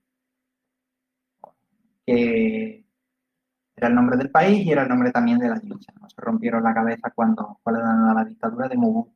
En este caso no era un dictador comunista, sino un dictador puesto por la CIA. Eh, se cargaron a, Lumumba, que era el primer líder de la independencia del, del Congo, porque estaba demasiado próximo a, Rusia. De hecho, hay una universidad en Moscú, en época comunista, que era la Universidad Patricio Lumumba. Eso creo que, podemos decirlo todo. Y el, con, el, con el Zaire hubo un Zaire y un nuevo Zaire, porque la inflación se fue totalmente de madre, empezaron a darle a la maquinita de imprimir billetes, eh, los tipos de interés absolutamente de coña, Congo siempre ha sido, pues, es un Congo. Y cuando hicieron la redenominación, pasó una cosa muy curiosa, que es que prohibieron el uso y emitir de nuevo monedas del antiguo Zaire. Y lo que pasó fue que en algunas provincias, sobre todo en las alejadas de Kinshasa, se volvió a usar el antiguo, porque como ya no se volvía a emitir, como ya no se estampaba, pues tenía un cierto valor dedicado de su escasez. Eso nos tenía que sonar, ¿no? Por el hecho de la, la, estafa de, filatelia, del foro filatélico, que decían que la inversión en sellos, cuando cambiaron de la peseta al euro, pues era algo bastante rentable, porque como ya no se emitían sellos en pesetas, sino que iban a emitirse en euros, pues eso significaba que los antiguos pasaban a ser más valiosos. Claro, en una época en la que empezaba a generalizarse el email. Bueno,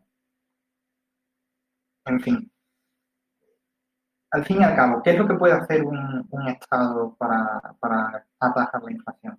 Os he dicho antes que el problema que hay con la inflación es que no se trata tanto de un problema matemático, sino de un problema psicológico. O sea, un país con una elevada inflación es un país en el cual la gente no cree en su moneda. Entonces no cree en su moneda y se deshace de ella. Porque existe lo que se llama la ley de Gresham.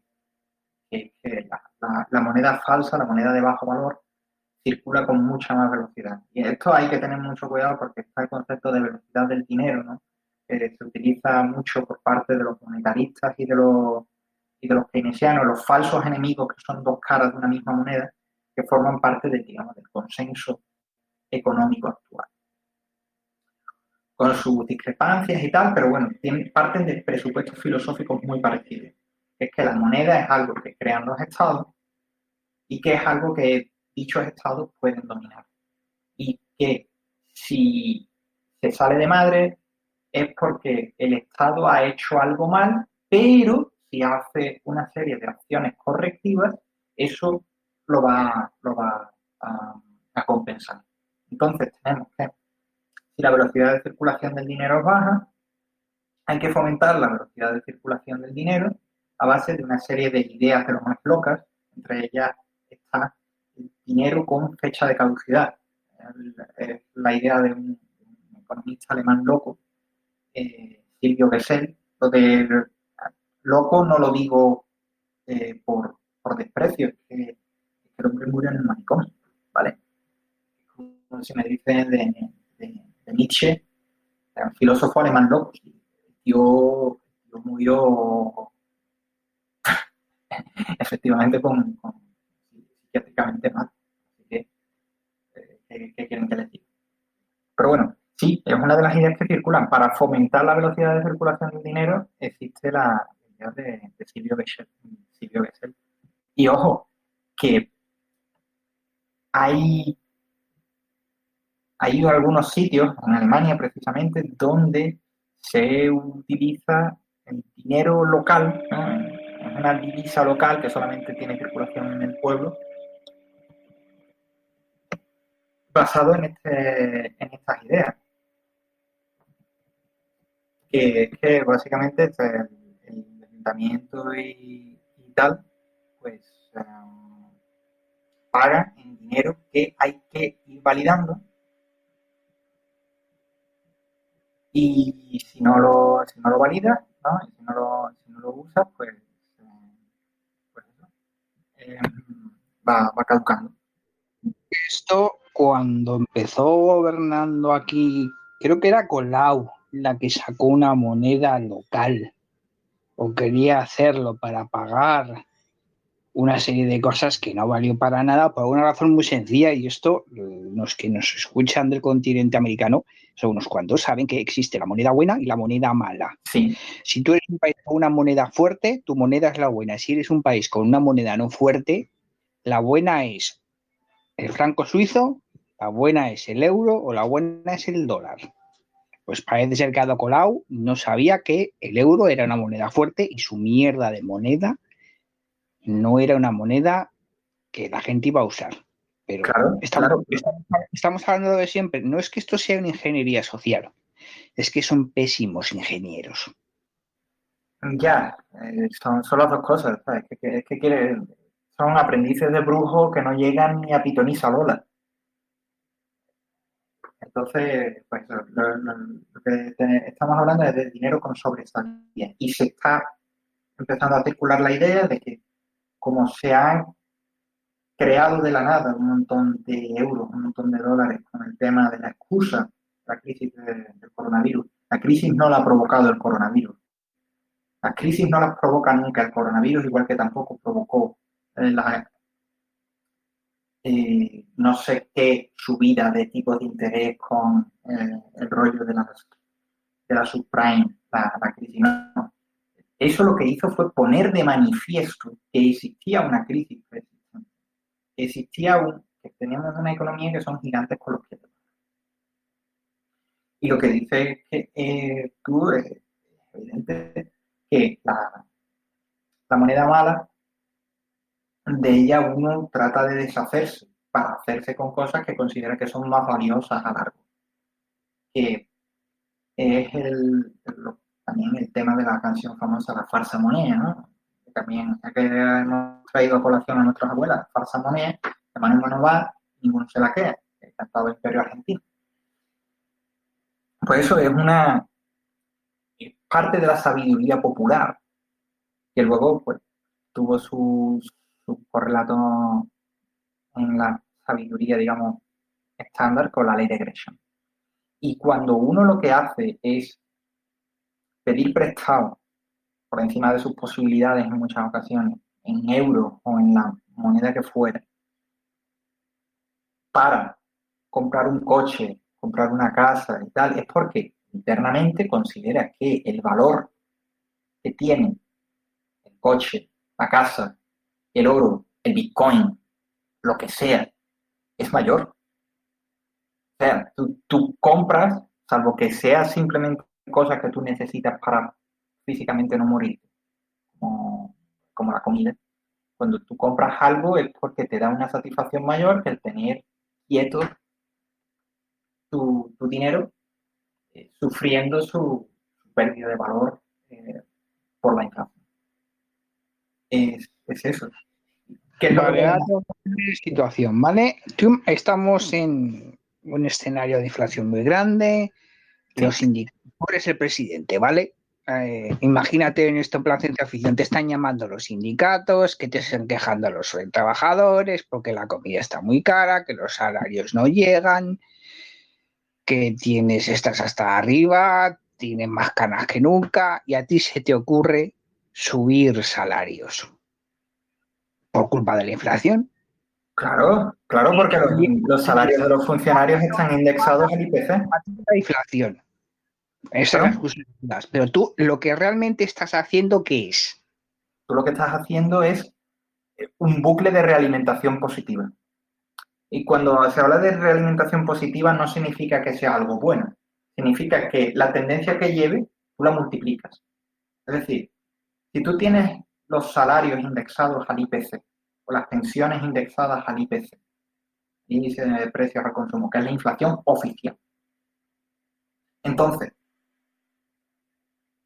si el año pasado el IPC subió un 3%, tú este año tienes que subir las pensiones y los salarios de los funcionarios un 3%, para mantener capacidad adquisitiva por parte de pensionistas y funcionarios, que son tus principales eh, caladeros de votos.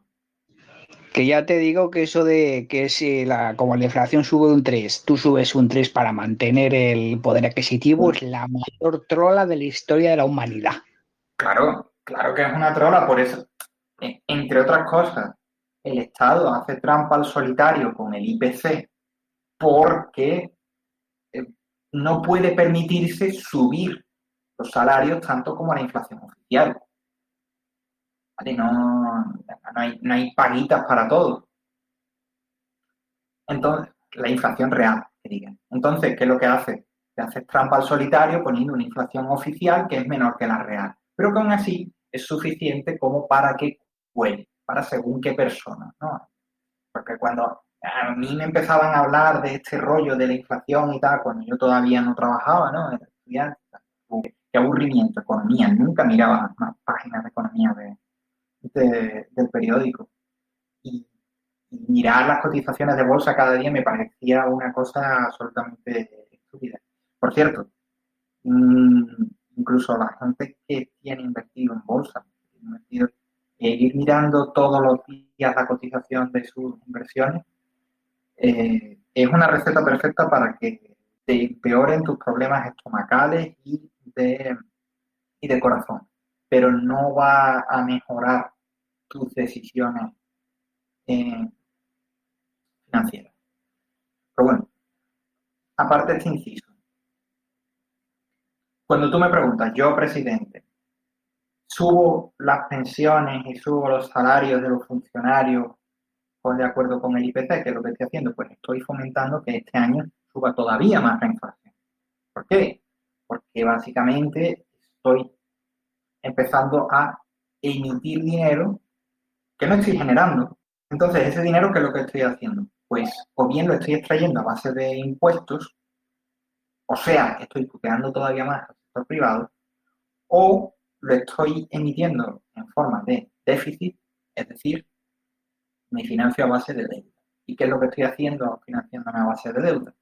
Pues lo que estoy haciendo es pedirlo prestado al futuro, es decir, estoy puteando a mis sucesores. Pero bueno, como vivimos en una democracia, cada cuatro años se renueva, mientras que no me estalle en la mano de aquí a dentro de cuatro años, no es problema mío el lema de España, el que tenía que venir ahí entre las columnas, es el que venga detrás que arre. Ese Básicamente.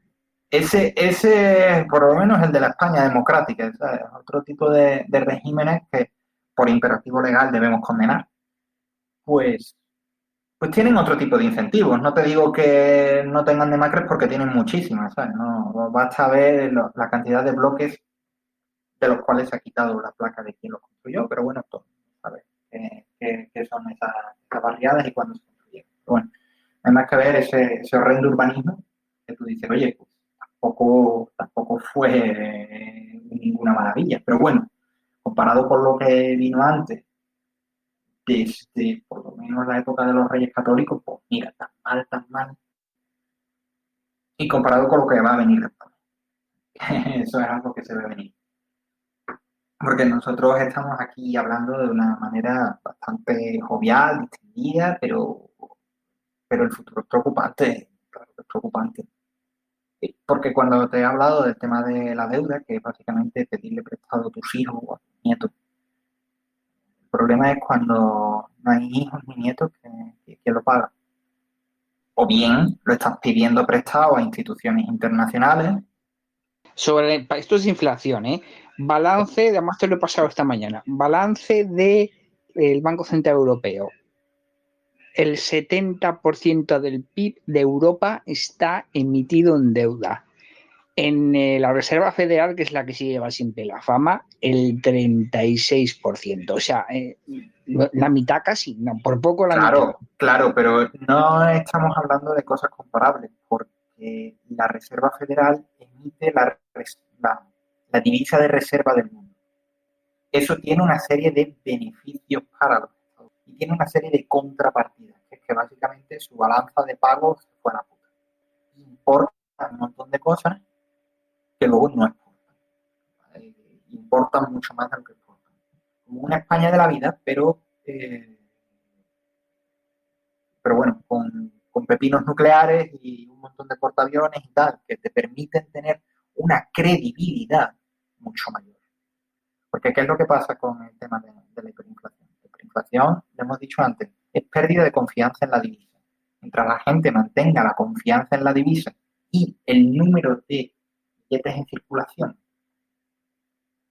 de dinero al alcance de la gente, pues no esté en exceso respecto a la demanda de bienes y servicios de la gente, pues todo más o menos se mantiene dentro de unos márgenes aceptables. ¿Qué pasa? Es que es lo que está pasando ahora, porque es que eh, ahora hay una liquidez enorme, porque la hay en Europa, vamos a sentarnos en Europa. Hay una liquidez enorme, pero no hay solvencia. Ya, no hay solvencia, pero el dinero no está llegando a... No hay crédito. El dinero se está moviendo, pero no se está moviendo por donde se supone que tendría que moverse para que hubiera inflación. No, no, no, no. El, es que, por ejemplo, los bancos están ganando dinero a base de comprar deuda de los estados, no a base de dar créditos. Y tampoco están ganando tanto dinero cuando, lo ha mencionado antes Guerrilla, cuando tú compras el bono alemán, el bono holandés, el bono austriaco, cuando tú lo compras como banco, tú estás perdiendo dinero. Tú estás pagando un 1% o un poquito menos de eso los bonos de larga duración, a cambio de que el Estado, el Banco Central de, Alemania, el Banco Holandés, tenga un contrato contigo que les vincula a luego devolvértelo al cabo de X años. La, la lira turca ahora mismo está con una inflación galopante. No es todavía hiperinflación, pero, pero estamos hablando, hay una regla muy, sencilla que es la, regla del... Frena un momento que esto no se ha escuchado bien. ¿Qué es eso de la regla del 72? Me preguntas, Dino, por la regla del 72. Bueno, resumiendo, si uno se pone con los logaritmos y las exponenciales para sacar el interés, se da cuenta de que hay una regla fácil para saber en cuánto tiempo se duplica la inversión inicial o se reduce a la mitad la deuda inicial, dependiendo del porcentaje promedio del, TAE, ¿no? del, del tipo de interés. Y es fácil. Siendo estricto sería 69, es la regla del 69, regla del 70 o regla del 72. Normalmente se asume la del 72 porque da un cierto margen de seguridad, va por el lado un poco más, más pesimista, sobre todo para, para la deuda, que es dividir 72 entre el porcentaje de TAE. Y con eso sabes el número de años que necesitas para, eh, para que algo por ejemplo, para que el poder adquisitivo de un, de un euro se divida a la mitad. En el caso del, porcentaje de inflación, un porcentaje de inflación promedio del 3%, 72 entre 3, te da 24. O sea, en 24 años el poder, el poder adquisitivo de un euro se ha reducido a la mitad. O si uno tiene un capital inicial de, digamos, 10.000 euros y lo tiene invertido a plazo fijo con un eh, tipo equivalente del 2% anual, pues 72 entre 2, en 36 años tendrá, tendrá el doble del capital inicial, si no hace ninguna aportación de por medio. ¿Vale? Pues eso, eso es la regla del 72. Y tienes una inflación del 10% anual por la regla del 72, 72 entre 10, que unos 7,2, es decir, 7 años y pico, tu dinero,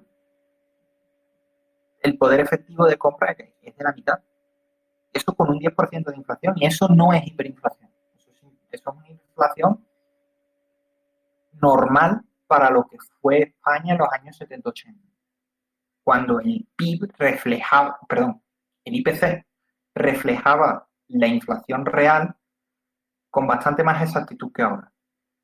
Y, por ejemplo, la tasa de inflación oficial, el IPC oficial en España desde que entró el euro, nos dicen, ah, bueno, los que digan que el problema de la hiperinflación, bueno, de la inflación viene por el euro y ponen varios periodos, los años 70, 80, y luego ponen desde que entró el euro, en el 2002 en adelante, o bueno, oficialmente en el 99, que fue cuando se fijó el tipo de cambio. Bueno, pues sí, desde el 99 hasta ahora ya van siendo pues, 22 años. En 22 años tenemos una tasa, un IPC oficial de más o menos un 3% por la regla del 72, claro, 22 entre 3, en 24 años se ha reducido tu, poder adquisitivo. Vaya hombre, y es casi el tiempo que, lleva el euro en vigor. Y esto es con la tasa oficial. Si metemos cosas como la vivienda, una serie de servicios, de, por cierto, han sacado la educación, ¿no? Del IPC. Muchas cosas de educación las han sacado fuera. Educación universitaria ha venido fuera, sobre todo los másteres que ahora mismo tienes que sacarte 25 para eh, optar a cualquier puesto de trabajo medio que si no tienes ya eh, enchufe y tal. O, el tiempo que tú tienes que dedicar a echar una oposición, que supuestamente están abiertas a todos, claro, pero tú mientras tanto, ¿de qué comes? A ver, te tienen que mantener o, qué haces. O lo compaginas con un trabajo y entonces, pues, dependiendo de la oposición, pues, tardarás más en sacarte. claro. Pues bien, estamos hablando de que, según las cifras oficiales, estamos a puntito de que el poder adquisitivo de un euro, desde su creación, se ha reducido a la mitad. Y esto es según cifras oficiales. Sí, pero ojo, tú eres, no, eres tan viejo como yo, pero casi. Tú te acuerdas de las pesetas. Sí. Y tú te acuerdas de, sobre todo, tú te acuerdas más de las tres o cuatro de, eh, devaluaciones que hizo aquí nuestro amigo Isidoro, Isidoro en los 90. Sí, sí, además que vinieron una detrás de otro y además me pilló en la época en la que yo empezaba ya a ayudar a mi, abuela, a mis padres hacer la compra. Entonces, en el curso de pocos años, lo típico, mi abuela con su pensión eh, o el salario de mis padres, que no sufrió grandes cambios hacia arriba. Sin embargo, con un billete de 5.000 pesetas, básicamente una familia numerosa comía durante un mes eh, a finales de los 80, bueno, de hecho comía durante más de un mes.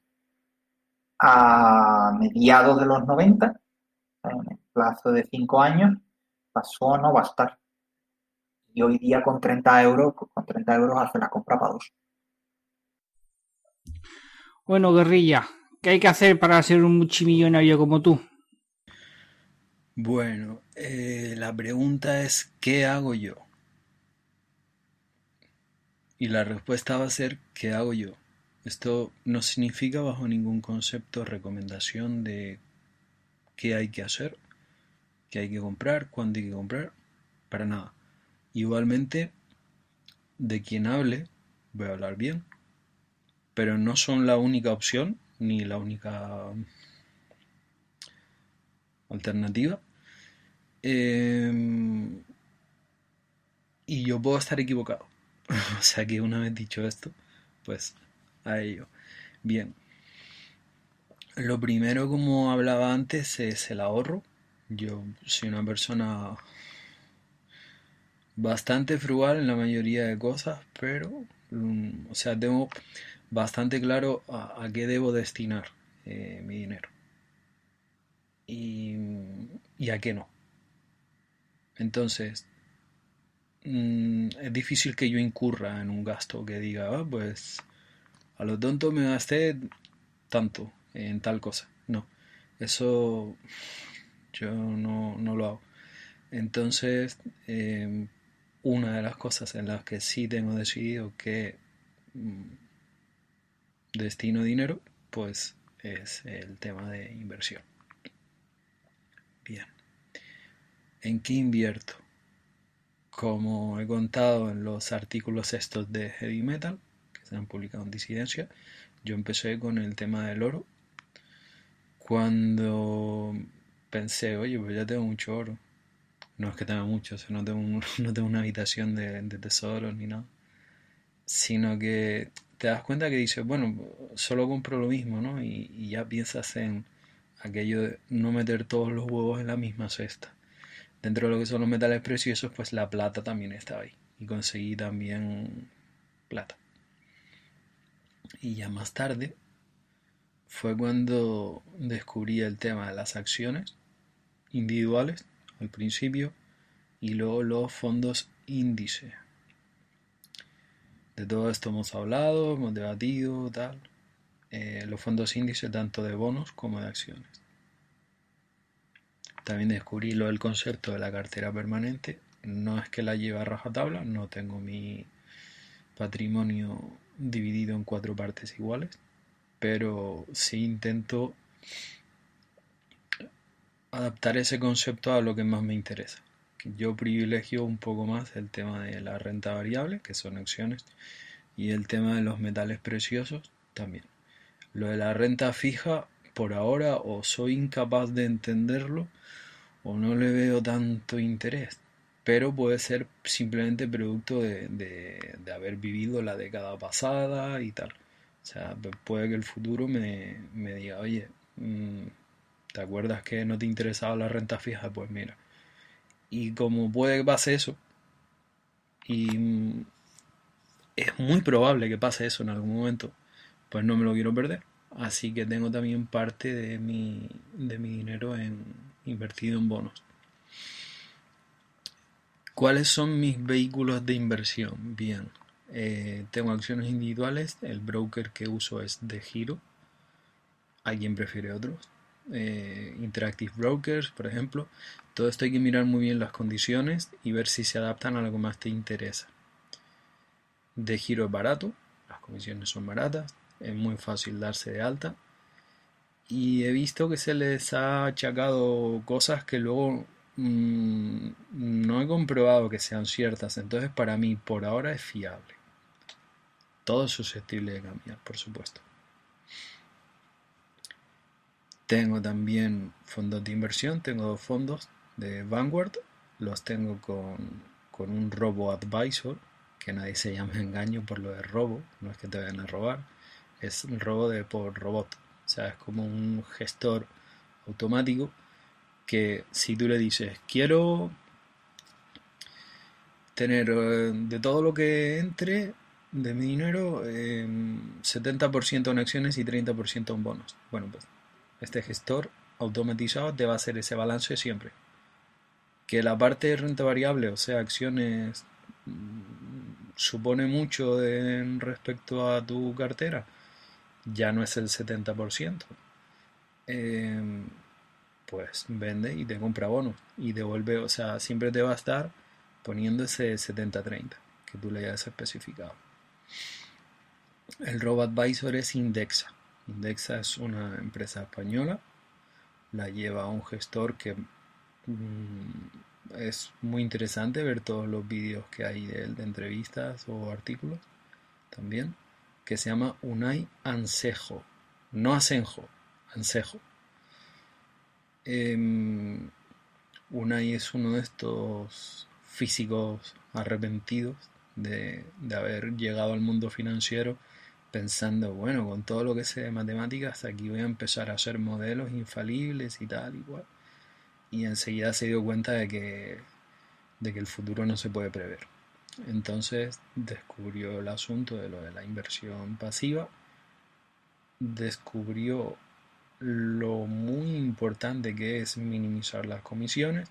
Y entonces, bueno, pues con otros emprendedores lanzó un sistema que se llama Indexa, que utilizan Inversis Bank, que es de la banca March, como depositario.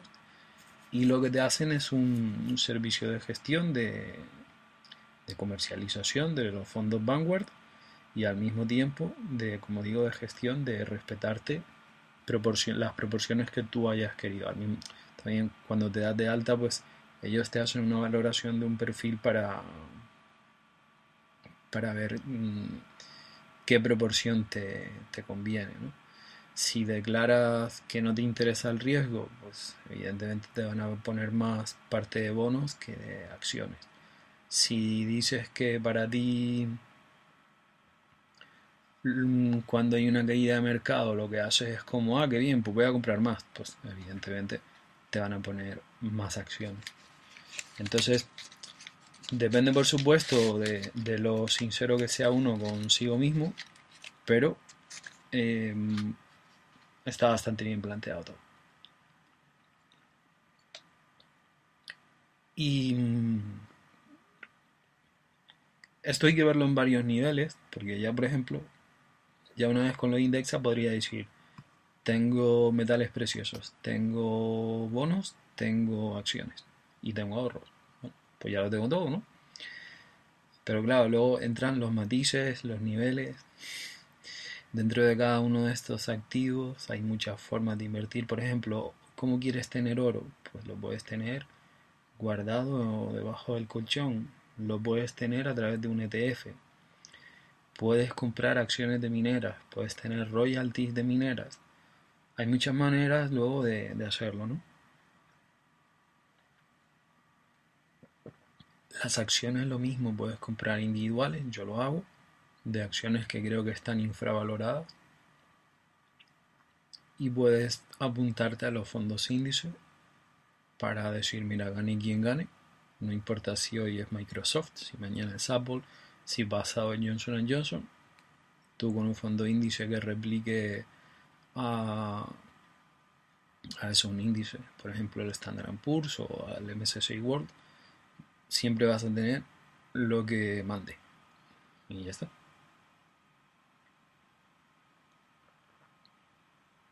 Con los bonos es con lo que menos aventurero soy porque no, no los entiendo. Y mm, por ejemplo, con los fondos o las acciones hay un concepto nuevo, no es nuevo, pero es nuevo en, mi, en mi vida, ¿no? eso lo aprendí este año, se llama Momentum, y también en España hay quien le llama tendencias. Y, bueno, está, bien probado que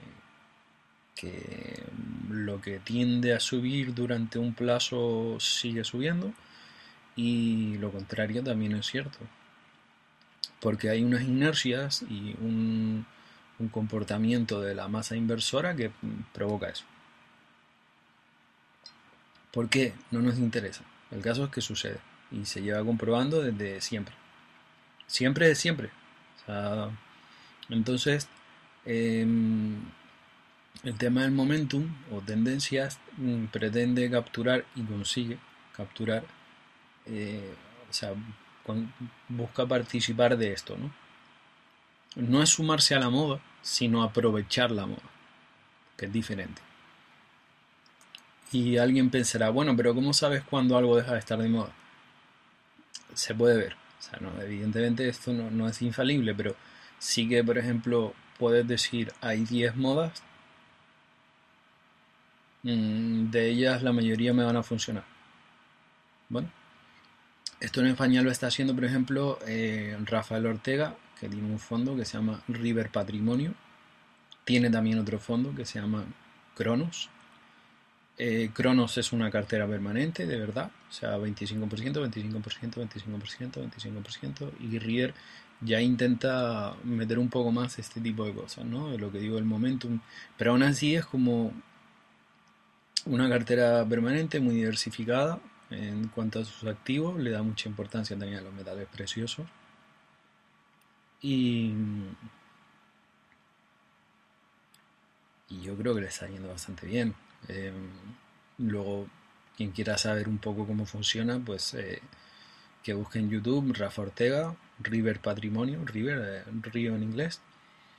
Y él explica muy bien, muy bien lo que hace, transmite mucha seguridad en lo que hace. Y, oye, este para mí es como el siguiente nivel, ¿no? De decir, bueno, pues también voy a meter un poco en esto. Como ya digo, entiendo que estas respuestas despiertan más preguntas. Entonces, si algún oyente quisiera preguntar o alguno de ustedes quisiera saber algo muy concreto, muy específico, que me diga, oye, pues ¿cómo valoras eh, comprar un fondo en vez de otro? O usar una comercializadora de fondos en vez de otra. Eh, podemos hablar de los costes ocultos de un fondo, podemos hablar de cómo mirar los prospectos de los fondos, o sea, todo esto, como ya digo, admite bajar a, mucho detalle. Y sin ser yo ningún precisamente experto, ni siquiera un, aficionado con buen nivel, sí que puedo decir que hay más, que sé más de lo que estoy contando ahora mismo, pero no puedo agotar el programa en seguir hablando y seguir hablando y seguir hablando. Así que bueno, pues eso, en resumen, metales preciosos fondos de inversión índice de acciones y bonos, acciones individuales y ahorros. Así es como lo tengo. Y me ha ido bien. Así que yo creo que ya con esto está todo. Vale, mira, em, hace mucho tiempo, no me acuerdo quién fue que me, dijo que le gustaba una, una piba eh, y le dije, pues dile algo, no sé, si te gusta que vas a irte a tu casa a, soñar con ella, sería un poco absurdo, ¿no? Y, y me dijo, ¿y si la cago? Y le respondí, ok, es una buena pregunta y tiene una buena respuesta, no la cagues. es decir, ¿qué debe hacer el Estado cuando hay inflación? No provocarla. Yo creo que con eso, mm, o sea, ya tendríamos muchísimo ganado. Que pueda haber momentos de inflación puntual porque otro país nos contagia o porque haya alguna moda, unos tulipanes de Holanda, cualquier historia, ¿no? Bueno, puede pasar, puede pasar, sin duda. Eh, pero no va a ser una cuestión estructural, crónica, como pasa en nuestras economías, ¿no? Entonces, el Estado lo que debe hacer es, ¿qué debe hacer? Lo menos posible. Si hay inflación, esperar. En algún momento bajará. eso, es así. O sea, por ejemplo, inflación de precios. Bueno, pues una inflación de precios, si el gobierno no hace nada, provocará en principio, si el gobierno no hace nada, todo, esto es todo el rato pensando que el gobierno no haga nada. Em, un gobierno lo menos interventor posible pues al final se crea un, un orden espontáneo. No, me gusta usar esta terminología porque hay gente que va a decir, ah, ya están los liberales. Y no, no es exactamente eso. Em, a menos que Franco fuera liberal, que yo creo que no. en la época de Franco se habla siempre de que había mucha inflación, y es cierto. Es cierto, pero, pero había una inflación de todo. Una inflación de precios, había una inflación de sueldos. Eso, es así. Si no, nuestros padres y abuelos no se podrían haber comprado sus casas, sus coches, sus vacaciones. O sea, todas esas cosas que ahora no se puede. Ah, bueno, y todo esto teniendo familias numerosas y un sueldo. Entonces, si un sueldo daba para mantener una familia numerosa, vivienda, vehículo, vacaciones, aunque fueran ir a La Manga o a Benidorm, a remojarse en meado, vale. Y, con perdón para quien viva en La Manga y Benidorm, pero ya me entienden, ¿no? Cuando llegan 3 millones de madrileños o quien sea al, mismo sitio, pues, oye, la composición del agua cambia. Y esto cualquier mediterráneo lo sabe. Em, entonces había una inflación de, todo, ¿no? Y, y bueno, pues es como que una cosa va cogiendo a la otra. Em, esto ya como muy coloquialmente, muy de barra de bar, pero si nos ponemos un poco más académicos, a mí me gustaría que alguien me demostrase que cualquier intervención, que alguna intervención gubernamental, eh, banco centralista como se quiera, para controlar la inflación, ha funcionado.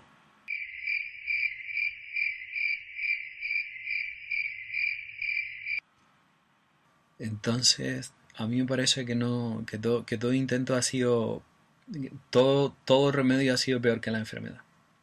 Por tanto, eh, creo que hay países que por sus dinámicas sociales, por ejemplo España o Italia, somos tendentes a, a que nos dé por gastarnos el dinero en algo o, en todo, eh, a que no nos guste ahorrar y eso evidentemente fomenta la inflación esto como país, que luego en España hay ahorradores de acero. O sea, eso. ¿Cómo se dice? Pero aquí, claro, siempre te va a decir alguien que quiere ser más rico del cementerio o qué. pues, pues eso. Se ve mal el ahorro, sinceramente. Y. Y no pasa nada. O sea, yo creo que históricamente no ha pasado nada. O al menos lo que pase eh, no se puede evitar. Y luego hay países en los que la gente por la cultura que tienen, por su... Son, miles de años de selección de unos rasgos y de otros, según el entorno, pues eh, son más propensos al ahorro, ¿vale? Pero, por ejemplo, ahora tenemos el Banco Central Europeo que se supone que ejerce un férreo control sobre el euro y tal. Los efectos de sus políticas son diferentes en los países, ¿no? Entonces, si son diferentes en cada país, es otro argumento a favor de, no hacer nada o de, hacer muy poquito. Creo que es una pregunta que se me escapa, pero a mí me parece que, que desde el instinto y desde el análisis histórico lo mejor es hacer lo menos posible. Y luego se puede pensar si si cierto proteccionismo o al revés, el aperturismo, todo eso cambia una cosa, cambia otra. Es difícil saber, pero lo que sí es claro es que ninguna intervención ha funcionado. Así es. La experiencia histórica lo que nos dice es esto, que la inflación se produce porque la gente prefiere gastarse el dinero ahora a hacerlo en un futuro. Y las intervenciones estatales o de los bancos centrales lo que hacen es básicamente reducir la confianza que tenga la gente en dicho dinero. ¿Por qué? Porque lo que te dice es básicamente que las reglas que hasta hoy valían, es decir, tú tenías un tipo de interés de X, pues ahora el tipo de interés es de X menos 1 o de X más 2. Entonces, este tipo de intervenciones siempre producen efectos de segundo orden eh, consecuencias no deseadas, consecuencias imprevistas. Y por muy listo que seas, eh, que por supuesto la gente de los bancos centrales son mucho más listos que nosotros. Ellos saben eh, que el tipo de interés tiene que estar al 0,125% exactamente para que haya pleno empleo. Todos podemos ver cómo hay pleno empleo en España, ¿no? Gracias a esa, a esa intervención, ¿no? Bueno, bromas de mal gusto aparte, eh, hay que ser humilde y, reconocer las propias, limitaciones, saber decir, oye, no sé. Y si no se sabe, pues tocar lo mínimo. Evitar lo que en medicina se llama la iatrogenia. eh, que es otra cosa que también es muy típica de, los tiempos modernos, que es que empiezan a ponerte medicamentos uno detrás de otro, con cada uno eh, efectos secundarios más fuertes que el anterior, y el resultado es que tu efecto, eh, tu estado general de salud empeora. Con esto no quiero insinuar que las vacunas que nos iban a curar del coronavirus sean otro ejemplo de iatrogenia. Lo digo a las claras. No sabemos qué tipo de efectos secundarios van a tener porque son medicamentos experimentales y las farmacéuticas se han preocupado mucho de que eh, legalmente no se les pueda perseguir por ningún tipo de, de efectos secundarios. Bueno, pues ya está. Pues, ustedes, ustedes verán si, si se fían de gente que, como Johnson Johnson no hace tanto, ponía amianto en el polvo de talco. Por traer a una empresa en la cual uno puede invertir, ¿sabes? que es una empresa en la cual te puedes hacer muy rico invirtiendo en ella, pero sabiendo qué es lo que hay. Que, bueno, dinero ganado limpiamente, sí, por el que invierte, no por el que gestiona la compañía. Pero bueno, ya es cuestión de saber dónde, dónde pone cada uno el dinero. Y está bien la mención al hecho de que en España no haya cultura del ahorro. Y por otro lado, es que ¿qué cultura del ahorro va a haber cuando muchas veces no hay ni siquiera que ahorrar, no hay, no hay sueldo? O sea, se vive por encima de nuestras posibilidades. Entonces, pues ese tipo de, cosas, pues se te escapan. Cuando tienes una vida en precario, ¿qué coño vas a ahorrar? Pues te lo gastas. O sea, ya que te van, o sea, ya que como mucho vas a estar trabajando tres o seis meses o un año, pues ¿qué, clase de plan de vida haces? Te lo gastas. Es el concepto de preferencia temporal elevada. Y claro, este tipo de intervenciones pues te elevan tu, tu preferencia temporal, como pasa en los países africanos, como pasa en muchos de, em, de Hispanoamérica y como, como pasa pues también en, nuestros países, en España, en Italia, etcétera. Bueno, pues hay que saber deshacerse de esa alta preferencia temporal y eso es todo. Y ser capaz de, darte cuenta de que lo que no te hagas tú por ti mismo, por tu posible pensión, eh, en, un, futuro, no lo va a hacer nadie. Y nadie es nadie. Esto incluye el Estado. olvídate de que vayas a tener pensión. El mismo Estado que no ha hecho absolutamente nada porque haya un mercado laboral digno de tal nombre para los menores de 50 años. Y a los mayores pues también se les está acabando el chollo. Ya ves, el hecho de poder ser un asalariado lo vemos como un chollo, con eso lo digo todo pues eso. E, ese mismo te lo va a garantizar. Lo mejor es que mantenga sus manos lo más lejos de nosotros. Ya sabemos que no nos quiere. Ya sabemos que eh, todo lo único que les interesa de nosotros es cómo, cómo dominarnos y cómo sacarnos el máximo y darnos lo mínimo. Así que por favor, déjennos en paz. Bueno, y se acaba el programa. Gracias a Simonov, gracias a Guerrilla, podcast muy largo, más de dos horas y media, sobre la inflación, sobre cómo hacer que no te perjudique, sobre todo una época como esta, que es la época de la estanflación. Volvemos a los 70.